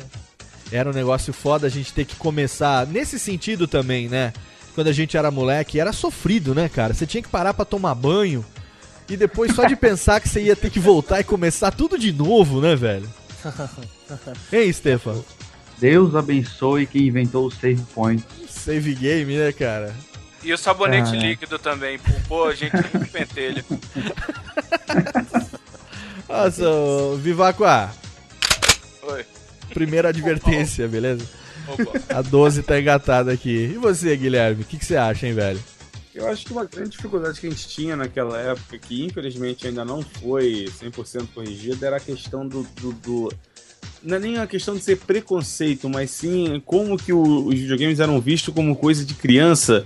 E mesmo É. quando você envelhecia um pouco, isso já passava a ser inaceitável pra pessoa da sua idade. Eu, pelo menos, passei muito por isso, de estar lá 14, 15 anos, eu queria comprar um cartucho, queria fazer uma coisa, na porra, você não é mais criança, não sei o quê. Hoje você ainda tem um pouco dessa, dessa visão errada sobre esse mercado de entretenimento, muitas vezes por culpa nossa, muitas vezes por culpa do próprio mercado, muitas vezes pelas produtoras, mas melhorou bastante. Relativamente Nossa, por quê? nossa época, melhorou bastante. Nossa, por quê? O quê? Nossa, por quê? Nossa culpa por quê você acha que a gente contribuiu pra esse. Pra essa visão de, de infantilidade que você diz, né? Hum, sim. É pelo seguinte, é, Que eu me senti existem acusado. que fazem. Não, é. Desenvolva, Não só você, Guilherme, explique sim. Interessante sua, ponto, Léo, desenvolva, desenvolva. Vai ser Interessante nosso ponto. em geral. É pelo seguinte: você tem, por exemplo, lançamentos de jogos que são puramente é, é, monetizantes, eles só querem saber dinheiro, eles são abusivos, são de mau gosto, e mesmo assim eles vendem, sabe? Se não fosse nossa responsabilidade, se não fosse nossa consciência de falar, porra, esse jogo é uma merda, eu não vou comprar, eles parariam de ser produzidos. Então a gente tem a nossa parcela de culpa nisso também. Pô, mas que tipo de jogo você diz? Porque eu não Baioneta. vejo o, o Vamos mercado. dar número de- 2, não baioneta. Ui, peraí. Baioneta? É. Baioneta. Não, mas É, aí eu, por exemplo, aí eu, eu, eu até é, fico do seu lado porque eu também detesto o Bayonetta, acho o jogo ridículo, mas é, a opinião é, da maioria não é essa. Aí você não tá falando de um jogo ruim, você tá falando de um jogo que não é do seu gosto, porque do que eu Não, discordo não, de não é você- questão de ser gosto, não, porque por incrível que pareça, a jogabilidade dele, é para mim, por exemplo, pode ser o que Devil May Cry vai vir agora na próxima etapa. Só que que a você questão dele de ser apelativo desnecessariamente é que me irrita um pouco. Mas o que eu é acho que o, só de gosto. acho que o Guilherme também quer dizer é que não é só, ne- não é só dentro da nossa visão, e sim na visão de quem vê de fora Isso, uma mulher exato, que só exato. se veste com os cabelos e os poderes, tá ligado? Ah, Então, tá, entendi. Eles Agora- veem, Afonso, eles veem um marmanjo de 25 anos. Olha, cara, que mulher Babando gostosa por um jogo desse, sacou? todo mundo. Afonso, você lembra da Playboy da Claudio Hanna? É o mesmo nível. Ah, Playboy. pelo menos o cabelo da baioneta é mágico, né? É, eu, eu não sei se, se isso é nosso, do jogador, de, de ficar fazendo propaganda do jogo, ou se é o erro do departamento de marketing, ou melhor, o erro dos veículos de comunicação, desculpa, que escolhem fazer propaganda do Bayonetta, ao, ao contrário do Deus Ex, por exemplo, tem uma discussão excelente. É, porque é, co- é como o Guilherme entrou no quesito, não é só o- é o que eles fazem, que também o que a gente acaba consumindo. Seja por falta de jogo bom ou pela falta de interesse de jogo bom. Um Call of Duty vai vender muito mais do que um Deus Ex. É. E será que eu não tô contribuindo com isso não, pelo fato de eu adorar toda a franquia Lego ainda? cara, Não, olha, Lego- Não, aí, o aí, cara, cara, olha- aí o cara olha um marmanjo de diferente, cara. 37 anos e fala assim, porra, tá jogando esses leguinhos aí, cara, mas é foda Existe- pra caralho, é muito bom, velho. Existe uma diferença básica entre você ser infantil e você ser infantiloide. Ah, entendi. É Você porque- ter um é. jogo com matemática infantil, você tá abrangindo aquele. É, os pequenininhos estão chegando pra jogar um Xbox 360 agora, sacou? Você pode ser um Outra mongol coisa gigante é jogando Black Ops, né, Um cara? apelativo necessário, onde os marmanjos vão querer correr atrás. Os marmanjos, sei lá, descerebrados, ou como você queira chamar. Você pode ser um mongol gigante e tá jogando Black Ops, é relativo também, né? Exato, exato. não, não- não existe uma categorização exata pra isso, mas não quer dizer que a, a gente não tem a nossa parcela de culpa também. É. Entendi. E o- a questão do, do- da acessibilidade? Porque hoje, pra nós, como adultos, é tudo mais fácil, entre aspas, né? Assim, é... Entre aspas, não, é com negrito sublinhado, cara. Não, não, é, ma- é mais fácil, mas veja bem, Guilherme, você vê, eu sou casado, tenho dois filhos, eu adoro games e tô tendo a possibilidade de educá-los também dentro dessa linha, né?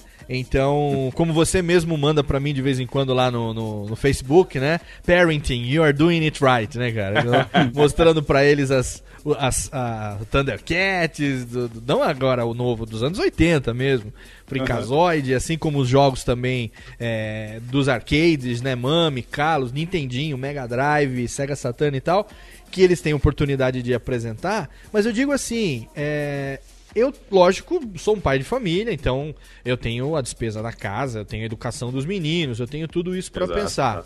Mas dentro dessa, vamos dizer, dessa, dessa a- é, desses cálculos mensais aí da, da, da, da despesa da casa, da família e tal, eu hoje me dou o direito de ter lá um pouquinho voltado pro game. Exato. Não só Correto, mim. É a mesma coisa aqui. Não, não só pra mim, mas como pra eles também, entendeu? É, o game hoje, na verdade, além de ser uma ferramenta, lógico, de entretenimento, ele também é uma ferramenta de disciplina pros meninos. Aham. Porque, assim como eu jogava com o Luquinha, quando só é- não tinha o pequenininho ainda, e ele aprendeu a jogar comigo, hoje o pequenininho aprende a jogar com o irmão. E- Aham. E, eles Sei. sabem se disciplinar, que nem, lógico, o 360 tem uma, uma, uma rotina semanal um pouco mais rígida, exatamente para não virar bagunça, mas eles sabem. é, o que sabe ligar, sabe entrar no perfil dele, sabe puxar o save game dele, sabe trocar o DVD e tal. E, e faz com todo cuidado. Se você vê a maneira como ele faz, sabe, o- a postura com que eles estão cuidando daquilo ali, não porque é simplesmente caro, porque o papai cuida é, daquilo que o papai gosta, não. Mas porque eles sabem o valor que aquilo tem, entendeu? Eu acho que eu acho até que vai um pouco mais do que isso, além mais do que isso, Léo.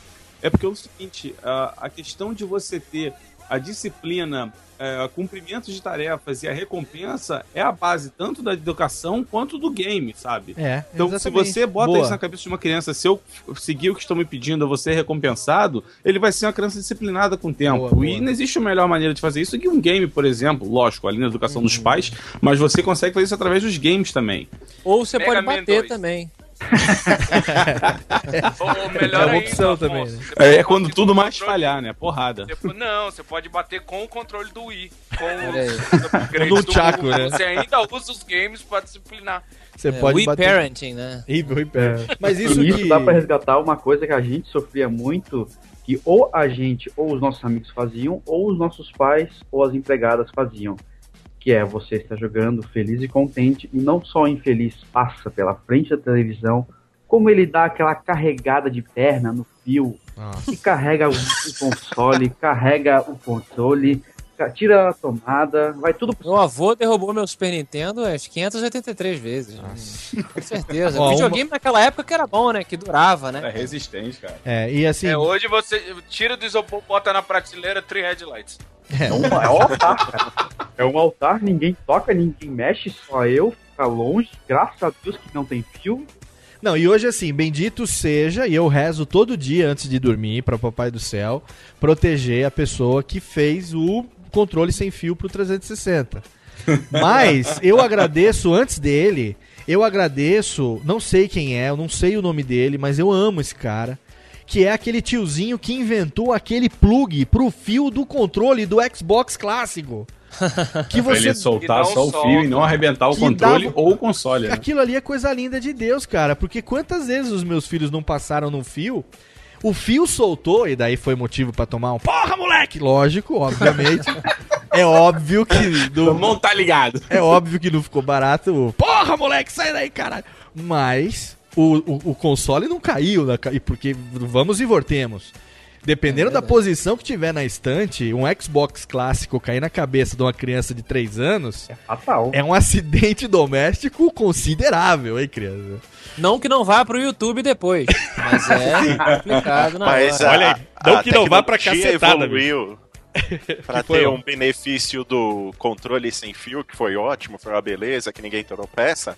Mas teve um agravante que foi os jogos passarem tudo para CD. Você deixa cair, arranhar aquela merda lá, um abraço, né? É. Antes você tinha o cartucho, você podia soprar, cuspir, passar uma escova de dente Guspia, né, mano? Não tinha Dava, nada. Porra. dava uma guspida. Dava aquela baforada, né? Quais os truques que tinha pra fazer o contato do cartucho funcionar além do assoprão? Tinha? Alguém tinha Nada. algum outro truque? Ah, Não? tinha encaixada mágica, álcool, né? álcool e cotonete. Se você se fosse pirata, você desmo- desmontava, pegava uma borracha daquela verde Mercury ou Isso. jabá e limpava. Limpava sempre Ou na direção do chip. É, ou aquela borracha que é vermelha azul. Aquela Eu fazia, Leva aí. Boa. fazia muita macumba também funcionando. Como é que era a macumba, Afonso? Não, de verdade mesmo. Sacanagem. Mas como é que era? ó? Você fala isso, mas eu te garanto que vai ter ouvinte falando que acendeu vela em volta de cartucho e dançou, cara. É, Pô, no mas PS1 tinha um dos truques que era colocar o console de cabeça pra baixo. como é que é? Pegava o PS1, aquela coisa que abria, abria bandeja, assim, tu colocava o CD e ficava preso. Colocava de cabeça pra baixo pra ele funcionar de verdade. E ele funcionava. É, não, mas é, isso é verdade. Na era do, cartucho, tinham certos é, cartuchos que eles eram tão sensíveis nessa coisa, assim, né? Equilibrar, dar aquele toquinho de ligar e tal, que se a empregada entrasse com um pouco mais pesada na, na, na sala, ela sair do lugar, cara. Ele travava. Empregar qualquer pessoa que não respeita a tecnologia é o maior inimigo de todos eles. É, empregado e porteiro, né, velho? É, é uma delícia, né? Tecnologia, eles... Nem que pega o controle, amarra os fios e joga com tudo. Nossa senhora. Não, aqui...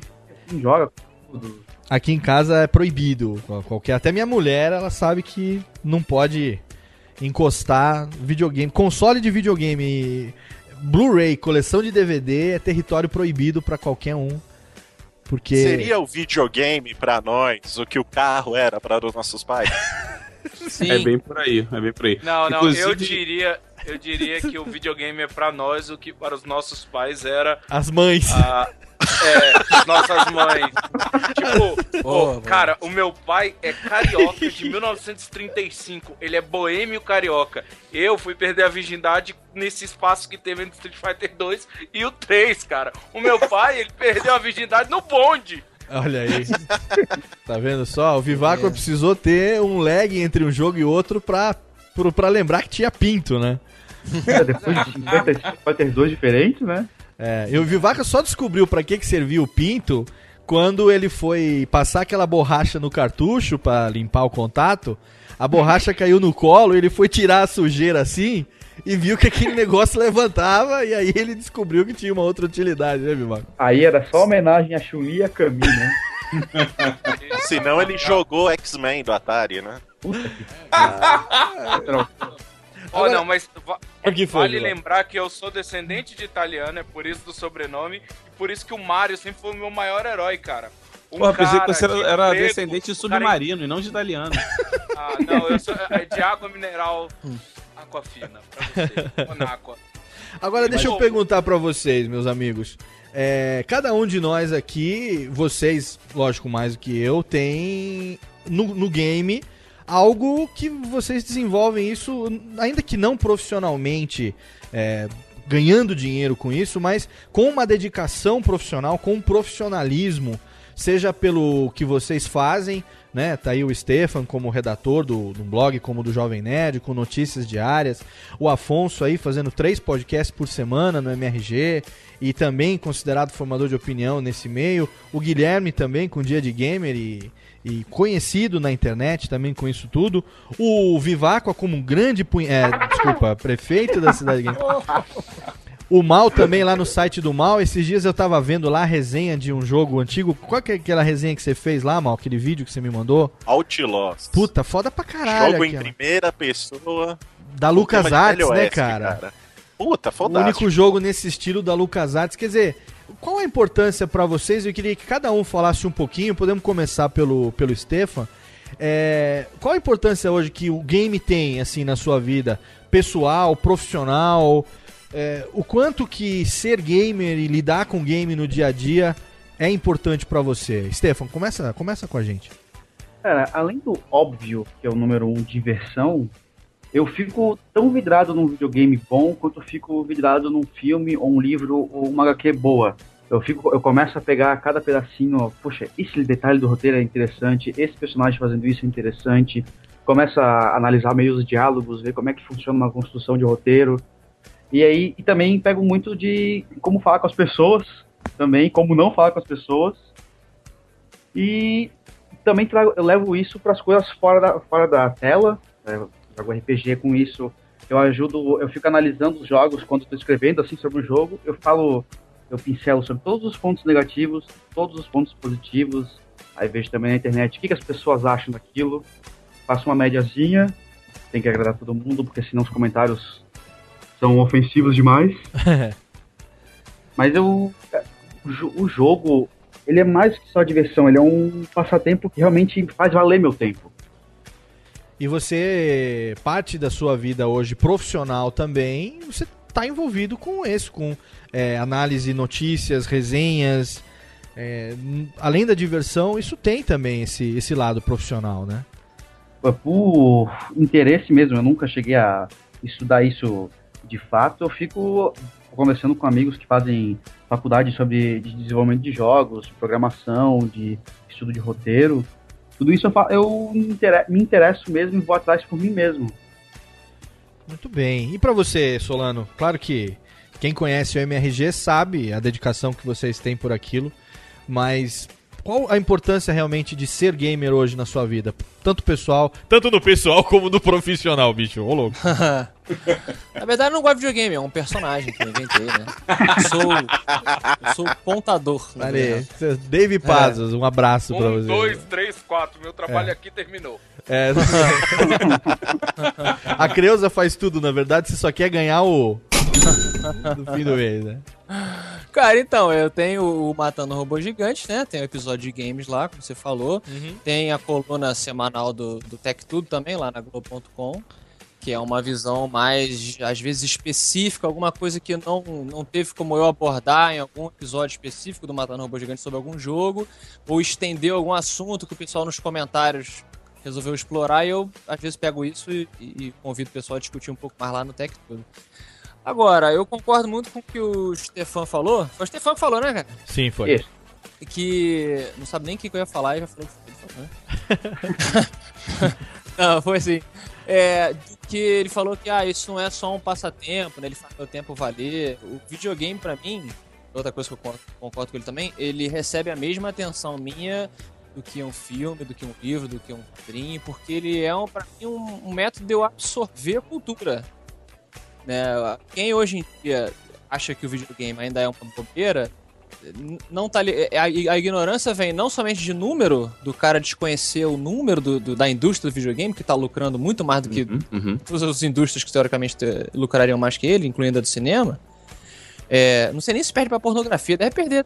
A pornografia deve perder também, né, pro videogame. Tudo perde. Não, não, não perde não, porque tem pornografia sobre videogame. Deve perder por tráfico de drogas. Agora vai perder, porque aqui o Rio tá cheio de UPP, né? Então. meio enfraquecido. Mas é isso, cara. Uma pessoa que acha que quando você fala de videogame, ela acha que você tá falando de Super Mario só, não desmerecendo o Wii, agora falando a verdade, ela desconhece que você tá falando sobre o próprio Deus Ex, que eu falei aí, que é uma discussão sobre, sobre genética, sobre o que, que é a humanidade e tudo mais, ou você essa história do, do, do Splinter Cell, uma- é como se você estivesse assistindo um filme, cara, entende? Foda. Você adquirir uma, uma história, você aprender coisas com aqueles personagens, é você botar suas crianças para aprender outra língua, como o próprio Léo tá fazendo, tenho Uhum. Então é, é isso, é uma, forte, é uma fonte de, de informação, é uma maneira de você aprender novas coisas e é um, é um método de eu ganhar dinheiro. Nossa, Com certeza. Não, isso é muito foda, cara. O raciocínio das crianças. Eu tava jogando o Portal 2 esses dias. E os meninos aqui comigo. Meu, eu travei numa fase lá que eu falei, puta, e agora, né, velho? Aí o Luquinha velou e falou: pô, pai, pera um pouquinho, ó. Faz um portal aqui, cria uma ponte, bota aqui o Companion Cube aqui e bloqueia. Quando chegar lá, eu falei: puta, cara, que, que fácil, velho, sabe? Pode falar que tu gelou nessa hora, hein, Léo? Não, ge- gelei foda. Fala, não. Aí o Léo, o Léo fez que nem o programa da madrugada. Deu acho que do carro, menino. Agora você vai se dirigir pra escola que eu vou virar a noite jogando. Não, eu, eu virei, eu olhei pra ele assim, cara, mas sabe, eu falei, é mesmo, puta, vai dar certo. Fui lá, fiz o que ele falou e você não precisava ver, cara, a expressão de satisfação do moleque quando você passa de estágio fazendo aquilo que ele sugeriu, velho.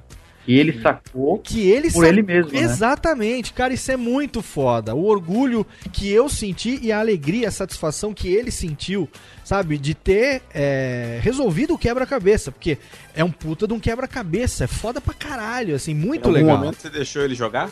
Então, agora ele já tá, ele- essa semana ele já pediu pra jogar e é, só que Você agora tá analisando o pedido. Não, então. Você alugou o Xbox pro seu filho. Então, eu tô, eu tô vendo por quanto que eu vou fazer a hora pra ele. A louça lavada, tô percebendo. Não, não, não. A gente vai, ele- a gente vai jogar o modo cooperativo junto que ele tá querendo também. É bom que. é, esse tem um modo cooperativo bem legal, né? Porra, é outro jogo, quase. É outro jogo e aí a gente vai jogar isso junto. Guilherme, fala pra gente qual a importância que os games têm hoje na sua vida, tanto No pessoal como no profissional. Olha aí, bicho, ô louco. Cara, é, eu acho que o lado profissional realmente não, não chega a ser tão né, grande ou pesado como o Afonso Solano e o Stefan têm nessa carga e tal, mas pra mim é realmente uma grande válvula de escape. Quando eu tava procurando o que, que eu ia fazer na minha vida de vestibular, eu pensei em fazer alguma coisa relacionada a games, mas naquela época ainda era um mercado muito frágil e quase inexistente. Tô falando aí de, sei lá, 10, 12 anos atrás. E acabou que eu fiz um outro tipo de engenharia, não voltado para computação, mas como eu sempre gostei, sempre respeitei e, e, pô, queria muito estar envolvido com isso, eu me mantinha informado, eu leio tudo que eu posso, não só com relação a, a review de games, mas sim indústria, oportunidade, tecnologia, desenvolvimento e tal. E é por isso que talvez eu, eu escreva em tantos locais diferentes, com tantos tópicos diferentes, porque cada lugar tem um tipo de audiência realmente que vai se encaixar para o que eu tô falando no momento. Então hoje, para mim, quando eu sento para falar de um jogo no, no dia de gamer, é realmente uma distração, é, é curiosidade que eu vou descobrindo e vou falando e vou procurando correr atrás para saber o que, que aquilo tá querendo dizer, para saber, para conhecer realmente.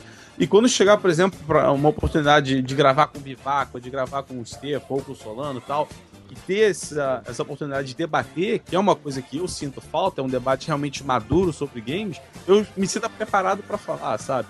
Então, ao Excelente. mesmo tempo que eu caro com uma, com uma seriedade enorme, pra mim é uma grande brincadeira. E com isso fica tudo mais fácil. É, jogar videogame pra mim não é nenhum problema, não é dificuldade. Eu até assustei o Alexandre Ottoni recentemente que eu falei que eu tinha cinco resenhas semi-prontas pra entregar pra ele. Escrevendo quase tudo ao mesmo tempo. Ele falou: Porra, tu é maluco, como é que tu tá fazendo isso? Então, eu Mas quero, é- eu quero agradecer você por ter fudido com a minha resenha de LA no ar. Muito obrigado. que eu tava no meio do texto que eu tava escrevendo, com muito cuidado pra não repetir o que já disseram a respeito. E de repente você soltou a sua resenha, eu li, peguei o meu texto e cliquei Del, apaguei, joguei fora. Imprimiu e rasgou, né? Não, eu imprimi e rasguei. Só pra ter, dramatizar, né? Só pra ter o Não, prazer é de engraçado jogar. que o, o Guilherme falou que ele gosta de bater um papo sério, ma- maduro sobre videogame e tá aqui no Radiofobia, né? É, não, mas até porque aqui é totalmente sem compromisso. Mas, cara, o que você falou sobre Além no Ar é exatamente aquilo que eu diria. Só que muito melhor, obviamente, o que você falou. Eh, tá- tava pronto Não, ali. se- E se você reparar, cara, é muito do que, por exemplo, o pessoal do MRG falou com o Jovem Nerd do podcast. Exatamente. E quando eu vi aquilo, eu falei, caralho, minha opinião, porra. Exatamente. Eu ouvi o, esse MRG com o Alexandre e falei, velho, era como se a gente tivesse ali do lado trocando a mesma ideia. Entendeu? Eu fiquei vários momentos concordando com o iPod lá no trabalho e nego me olhando como se fosse maluco. Ah, E eu no carro, então, dirigindo e fazendo sim pro trânsito o tempo todo.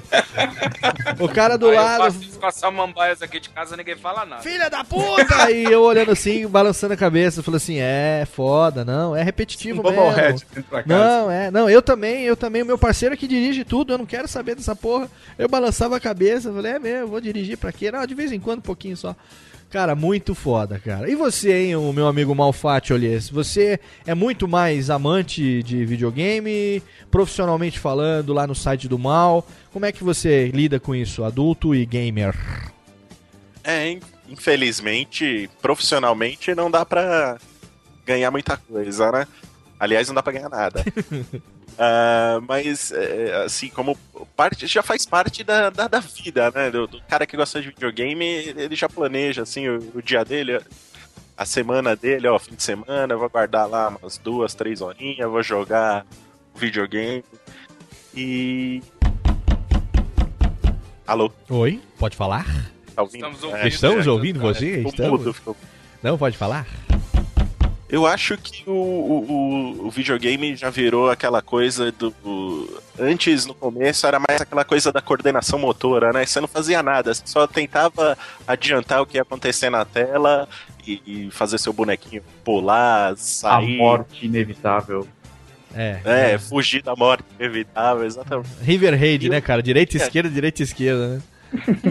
E hoje em dia, cara, você tem uma coisa como o L.A. Noir, o, o Red Dead Redemption, que é, é uma interação, assim, sensacional, né, cara? Você tá fluindo numa história, você tá lá imerso naquele mundo e acompanhando cada detalhe, tentando adiantar cada ação, tu- tudo que vai acontecer, mas absorvendo uma história, né, cara? Quase que um, mais que um filme, até porque você tá ali Exato, é mais que um filme. É mais que um filme. O É que mais o, que- o próprio Red Dead que você tá falando, a gente nunca disse o que, que acontece no final do Red Dead lá no Matando Robô Gigante, e nem vamos dizer, porque a gente sempre se preocupa com o, o primeiro Sim. ouvinte, né? Aham.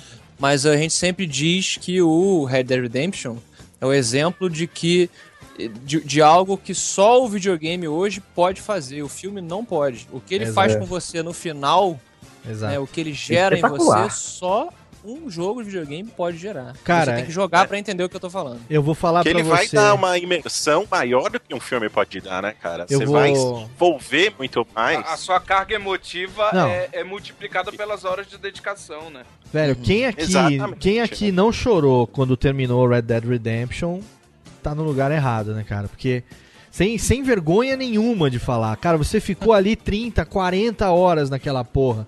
Você acompanhou aquilo, de repente, aquele fechamento ser daquela forma, antes até um pouco do final, aquilo mexe com você de uma tal maneira. Sabe, é um misto de eh, fiquei puto com fiquei decepcionado. Depois você pensa, não, é só podia ser assim mesmo, não teria outro fim. E eh, como é que o negócio consegue envolver tanto? É isso mesmo, é muito mais que um filme, com certeza. Ele usa de quase que de, de ensinamentos budistas só. fazer Olha você se comprometer. Porque ele envolve desapego. karma e reencarnação. Envolve, Final, envolve Red Dead desapego, envolve resgate, né? Pô, envolve. Uma série de valores. E você, Carlos Vivacqua, você gosta tanto de game que você precisou montar uma cidade pixelada pra você ser o chefe dessa cidade.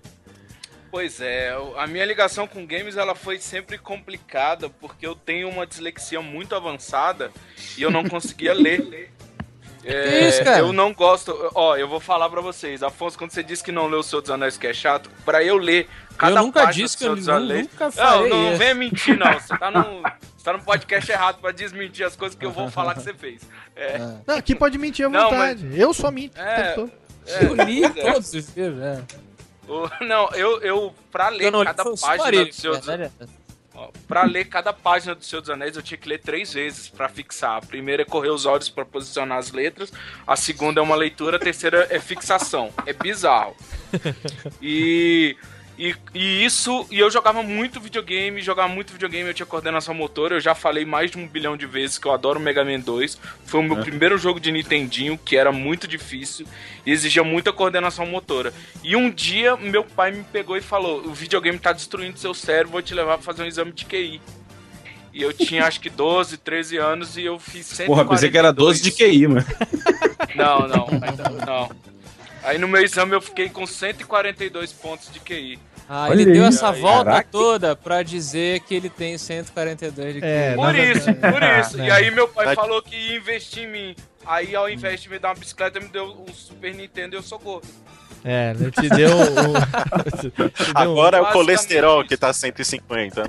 É, o colesterol tá 240. Divide Agora por 142 é seu peso, né? Muito bom. É, mas a, a, a, a ideia desse negócio de games, é por isso que eu, a ideia que eu tenho na Cidade Gamer é deixar a pessoa criar o conteúdo dela que ela quiser relacionado a games, assim, é dar liberdade mesmo, porque eu acredito que é, é, como vocês falaram emocionalmente assim do, do Red Dead Redemption, como a gente tá falando cada um do seu momento, eu acho que eu posso, eu podendo dar esse espaço pro pessoal falar de games, que é o que eu faço no podcast que eu tô fazendo aqui, que o Léo me convidou e muito obrigado mesmo sendo membro do Radiofobia, tenho que agradecer. Eu acho que a gente tem que dar a chance para trocar essa informação, porque hoje somos adultos e formadores de opinião nessa área, sabe? Muito bem. Palavras do prefeito da Cidade Gamer, Carlos Alberto da Silva Oliveira and Viváqua, nesse pequeno programa E técnica. da CPI, da Cidade Gamer, o senhor não vai falar? Não, não. Abafa Não, o caso. não, não. Abafa o caso. Eu, como secretário de comunicação, a Bafe the Case nesse momento. Vamos pro nosso derradeiro bloco de melódias, então. A gente tem mais a música agora do Viváqua. Você pediu o Christopher Tim com Babaieto. Qual a razão dessa música, hein, ô Viváqua? Essa é foda. Essa música foi a primeira que transpôs os mundos. Ela é a primeira ganhadora do Grammy de música e é uma música de videogame. A primeira música de videogame a ganhar isso. Então ela De qual cruzou jogo? aquela barreira. De qual ela jogo? É do Civilization 4. Muito bem. Ela é a abertura. Maravilha, Ou seja, então. só eu fui o otário e não mandei a música que tem a ver com videogame. Não, cada uma. Não, eu também não. Aquela que quer. Na verdade, é do Stefan também não. Daqui a pouco a gente fala sobre ela. Último bloco de melódias desse programa totalmente excelente. Já já tem mais. Não saia daí, lhes.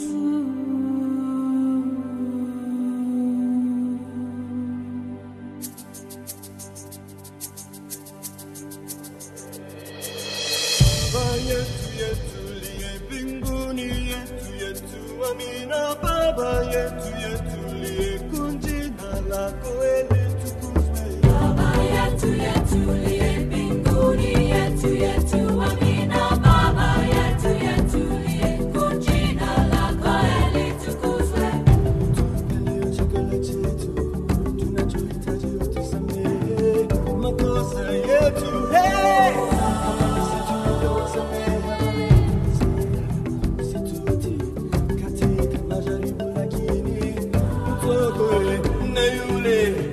Dele la luz.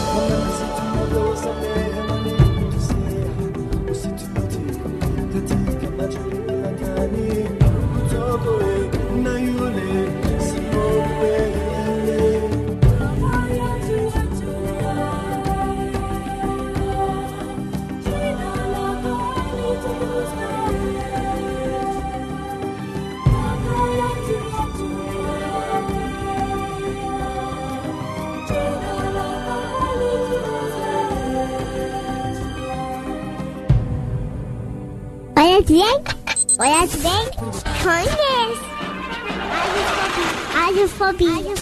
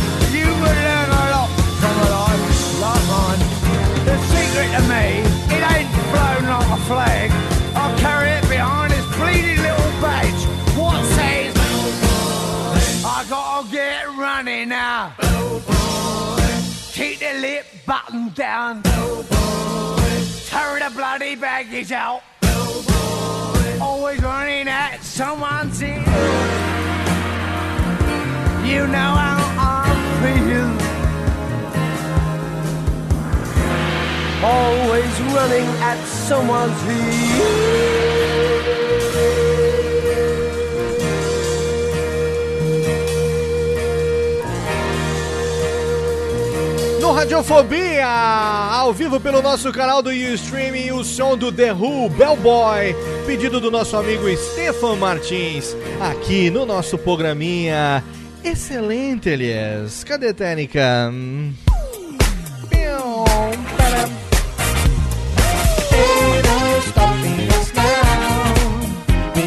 Muito bem, estamos de volta ao vivo nesse nosso bloco derradeiro do Radiofobia. Uma música totalmente excelente, hein, seu Stefan? Totalmente foda bagarai, hein? É, da minha banda preferida, cara. Também conhecida como Osken. Né? Derru- Oi? Osken. Aí? Opa! Quem? Muito bom. Alguma, alguma, algum motivo em especial para a indicação dessa melódia, não? Não sei, ela me traz na cabeça o sentimento de. De. Isso aí. De não sei. Também. O importante é que você gosta dela, não é verdade? É a primeira que veio na minha cabeça que não, tem fé. Muito bem. Totalmente excelente, então. Eu quero agradecer meus queridos amigos pelo programa de hoje, porque o programa é muito gostoso, é muito bacana, é muito maroto, é muito moleque, é claro, mas chega uma hora que ele acaba, né, molecada? Ah, acaba, acaba, mas ele foi bom bagarai. Mais palmas, mais palmas, quero muito mais palmas. Eu quero agradecer a você, ouvinte desocupado, você que fez o download em radiofobia.com.br, você que acompanhou a gravação ao vivo pelo nosso canal no Ustream, você que assina o feed do iTunes, no seu agregador aí de podcast. Muito obrigado pela sua audiência e eu quero agradecer a presença do meu querido amigo, do meu companheiro, ele que é prefeito da Cidade Gamer e tá aqui com a gente hoje numa temática de seu domínio, meu querido amigo Carlos Vivaco. Obrigado, Vives. Obrigado, Léo, por me deixar mentir ao vivo. E finalmente gravar com o Afonso Solano, com o Malfátio. Te livrei da CPI por enquanto. É, não, É. o Malfatti agora que mencionou a CPI, eu ia convidar ele pro Cidade Game, eu não vou convidar mais. não. Ah, faz isso, faz isso. É. Mas assim, o mal. Gui, Gui, Gui, Gui já é velharia, né, Gui? A gente deve ter o quê? Uns 30 programas gravados junto, então é, já é amigo. Gui já é ami amigamer. Quero ver se vocês vão me chamar pra gravar um programa sobre Gears 3, hein, velho? Porra. Opa! Mas não, o Guilherme agora só faz review de, de metralhadora de plástico de Playstation. Muito bem. Vivaco, cadê aqui agora? Tá na hora do seu momento de clima. Você sabe que você é sócio, né? O banner do Cidade Gamer tá sempre na área VIP do Radiofobia. Tem mais algum ticlin que você quer falar ou não? Ah, toda terça-feira sai um podcast de games, arrumamos nosso servidor, amanhã sai um e de um tema que o o Léo gosta, mas o tema que ele mencionou aqui, É. só na semana que vem e está ficando excelente, hein? É, o que não, o que não tem a, bate-papo. o que não tem a menor importância pra quem tá ouvindo esse programa no podcast, na data, porque eles não sabem quando que ele foi gravado. Certamente esse programa já foi ao ar antes. E, e as, e as semanas e o tempo já não é mais um indicativo do que Então faz o vai e vem gostoso, vai na Cidade Game e vem no Radiofobia. Não, o importante é que é o Vai, vai, seguinte: Vai e vem se, gostoso. se saiu antes no Cidade Gamer, o link tá no Radiofobia e vice-versa. Na é verdade, Vivaco? Muito bem. Quero agradecer também a presença dele de volta, meu amigo, que estava fazendo falta. Você viu que a presença, o retorno foi manifestado positivamente pelos nossos amigos, pelos nossos ouvintes. É muito bom ter você de volta, principalmente num tema que, que a gente gosta tanto, meu querido irmão Malfatti Olhés. Valeu, Léo. Caraquinha! Prazer finalmente falando com Stefan Martins. Papo pelo Twitter, Muito bem. Gente ao vivo, aliás. Obrigado, Malzinho. E com pessoas de tanto garbo e Ah, elegância. pra- o prazer foi que bom meu, que chegamos à lindo. conclusão que o PlayStation é muito melhor que o Xbox. Na Aí vai entrar em guerra, aí na- vai entrar em guerra. Na, na verdade, propositadamente, nem falamos desse assunto, que não era a temática do dia. A gente Graças queria Deus. um clima de paz nesse programa. Site do mal.com, sempre lá, né, Isso Malzinho? aí, cesse. Tá lá também o link na nossa área VIP do Radiofobia. E agora, Técnica, eu peço pra dar aquela riscadinha no disco. Risca, risca, risca. Bota a música da celebridade. Celebridades.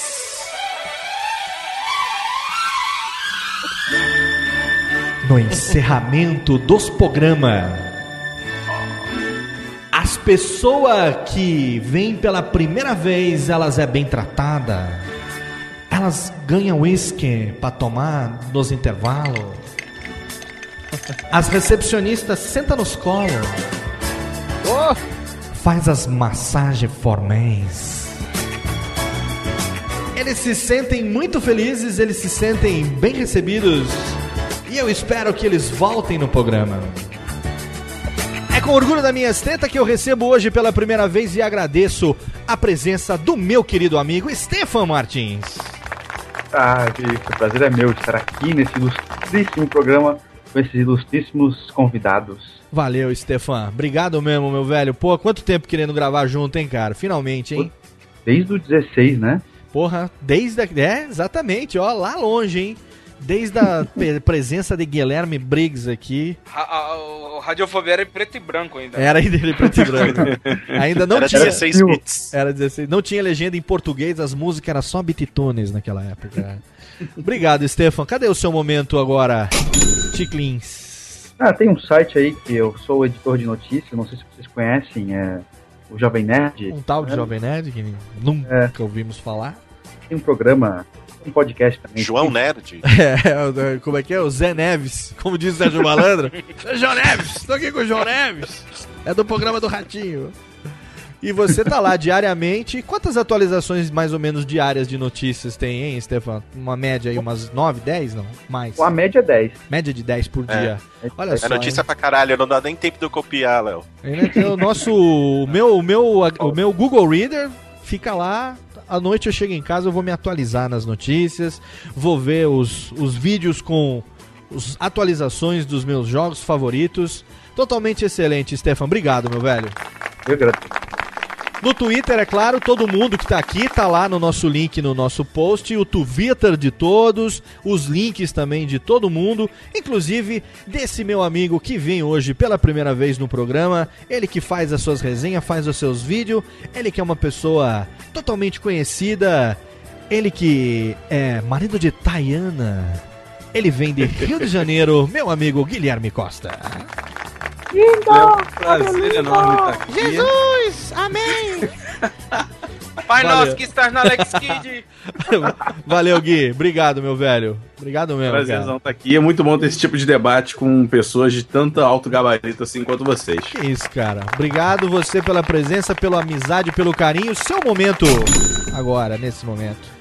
Onde as Olha, pessoas te quem encontram? quiser acessar um grande repositório das bobagens que eu escrevo por aí nas interwebs, pode ir no diadegamer.com. Lá você vai achar os artigos que eu publico no Nerdrops, vai achar as resenhas que eu publico no Jovem Nerd, vai achar os textos aleatórios que saem no Cidade Gamer, vai achar tudo mais de besteira que eu falo em tudo quanto é lugar. E ainda tem alguns links para o meu Tumblr, que é, estreou há pouco tempo, onde é basicamente humor e games ao mesmo tempo, chamado othersidegames.tumblr.com. E é basicamente é isso. Chega de falar de mim. Olha, é quase um empreendedor não remunerado, né? Tantos projetos. Mal que o cara- não cara- remunerado. Tudo bem. Todos os links. O cara é engenheiro da Embratel Combustíveis aí. Todos os links estão, obviamente, lá no post. E agora eu peço pra Técnica mandar. Cadê o Gularzão? Agora pra encerrar de vez. Agora ele vem, encerrando de vez a gravação ao vivo pelo Ustream. E pra você que baixou em radiofobia.com.br, eu agradeço por ouvir, por acompanhar. Antes de chamar meu último convidado, nosso pequeno programinha. E eu agradeço a presença dele que vem hoje representando seus amigos. Ele que, enquanto se diverte gravando podcast, tem Creuza cafungando em seu cangote. A presença diretamente de Rio de Janeiro, é isso? Exatamente, mais pacificado, né? Mais pacificado. O meu querido amigo diretamente do Matando Robôs Gigantes, Afonso Solano, aliás. Valeu, Afonso. Obrigado, velho. Aqui, que calor, né? Porra. Obrigado, meu brother. Foi do Rio. Tira a roupa! E Julia Roberts? Obrigado, cara. Obrigado pela presença, obrigado pelo carinho. Foi muito legal ter você aqui com a gente. Desculpa qualquer coisa, desculpa por tudo, viu? Por tudo, né? Desculpa por tudo. Se te magoei por dentro com minha grossura, perdão. Onde é que as pessoas te encontram, Afonso Solano? As pessoas me encontram no Radiofobia, né? Pelo jeito. Opa, a partir de agora, novo membro, novo integrante, aqui? É, ou é, não sei quantas vezes mais por semana no Matando Robô Gigante, porque a gente tem tanto podcast que eu não sei mais o que que entra, quando, aonde, etc. Tem lá cinema, videogames, quadrinhos, tem a voz do robô. A voz do robô é sobre o quê? Vocês que me dizem. O que, que é a voz do robô? É criança? crítica geral, né? Crítica? São Você vê crítica? Sobre É o- é- é o que São o- notícias? Não, é o que o Stefan faz. É o, é o que o Stefan faz com o tanque de gasolina aceso e freio de mão solto. É mais ou menos isso. Notícias. jogando no penhasco. e tem também a, a minha coluna lá no, na Globo.com, no tectudo.com.br. Estou eu, Muito o meu boa, querido Ricardo Fará, cabeludo. Ricardo Fará parece o criador do Doom, inclusive. Podem procurar a foto dele aí. Muito bem. E, e é isso aí. De vez em quando tô no Rapadura Cast também, né? De vez em quando tô lá falando besteira. Ticlin também, um abraço para Jurandir Filho. Como é que é, Jurandir? É espetacular. Exatamente. Eita, aí, City. Bora, Maurício. Para Maurício, muito bem. Esse foi mais um Radiofobia. Obrigado, meu ouvinte desocupado, pela sua audiência, pelo seu download. Obrigado, meus amigos, pela presença. Não se esqueça que daqui a duas semanas tem mais um programa gostosinho pra você. E você já sabe: compre a árvore, plante o CD, leia o filho ou vice-versa. E até logo, lhes. Um abraço pixelado pra vocês. E Jabá no final agora, Vivaco, porra. Porra, Viváqua! Caralho, Viváqua! Porra! Embora, Maurício.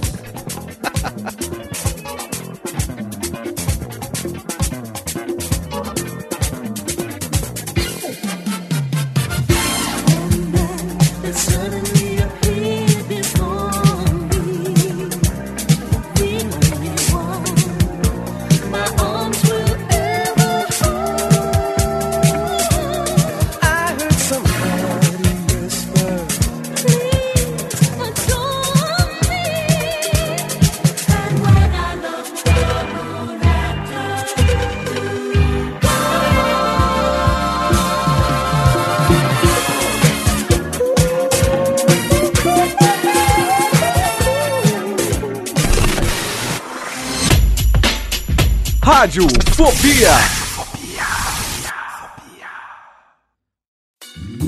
Oi, eu sou o Antônio Viviani e quero convidar você a ouvir o nosso podcast Voz Off. Desde julho de 2017, eu e meu amigo Nicola Lauleta temos o prazer de conversar com as grandes vozes do rádio, da TV e da publicidade do Brasil e trazer suas histórias até você. Se você, como nós, é apaixonado por locução, acesse vozoff.com.br e acompanhe nossos episódios aqui na Radiofobia Podcast Network.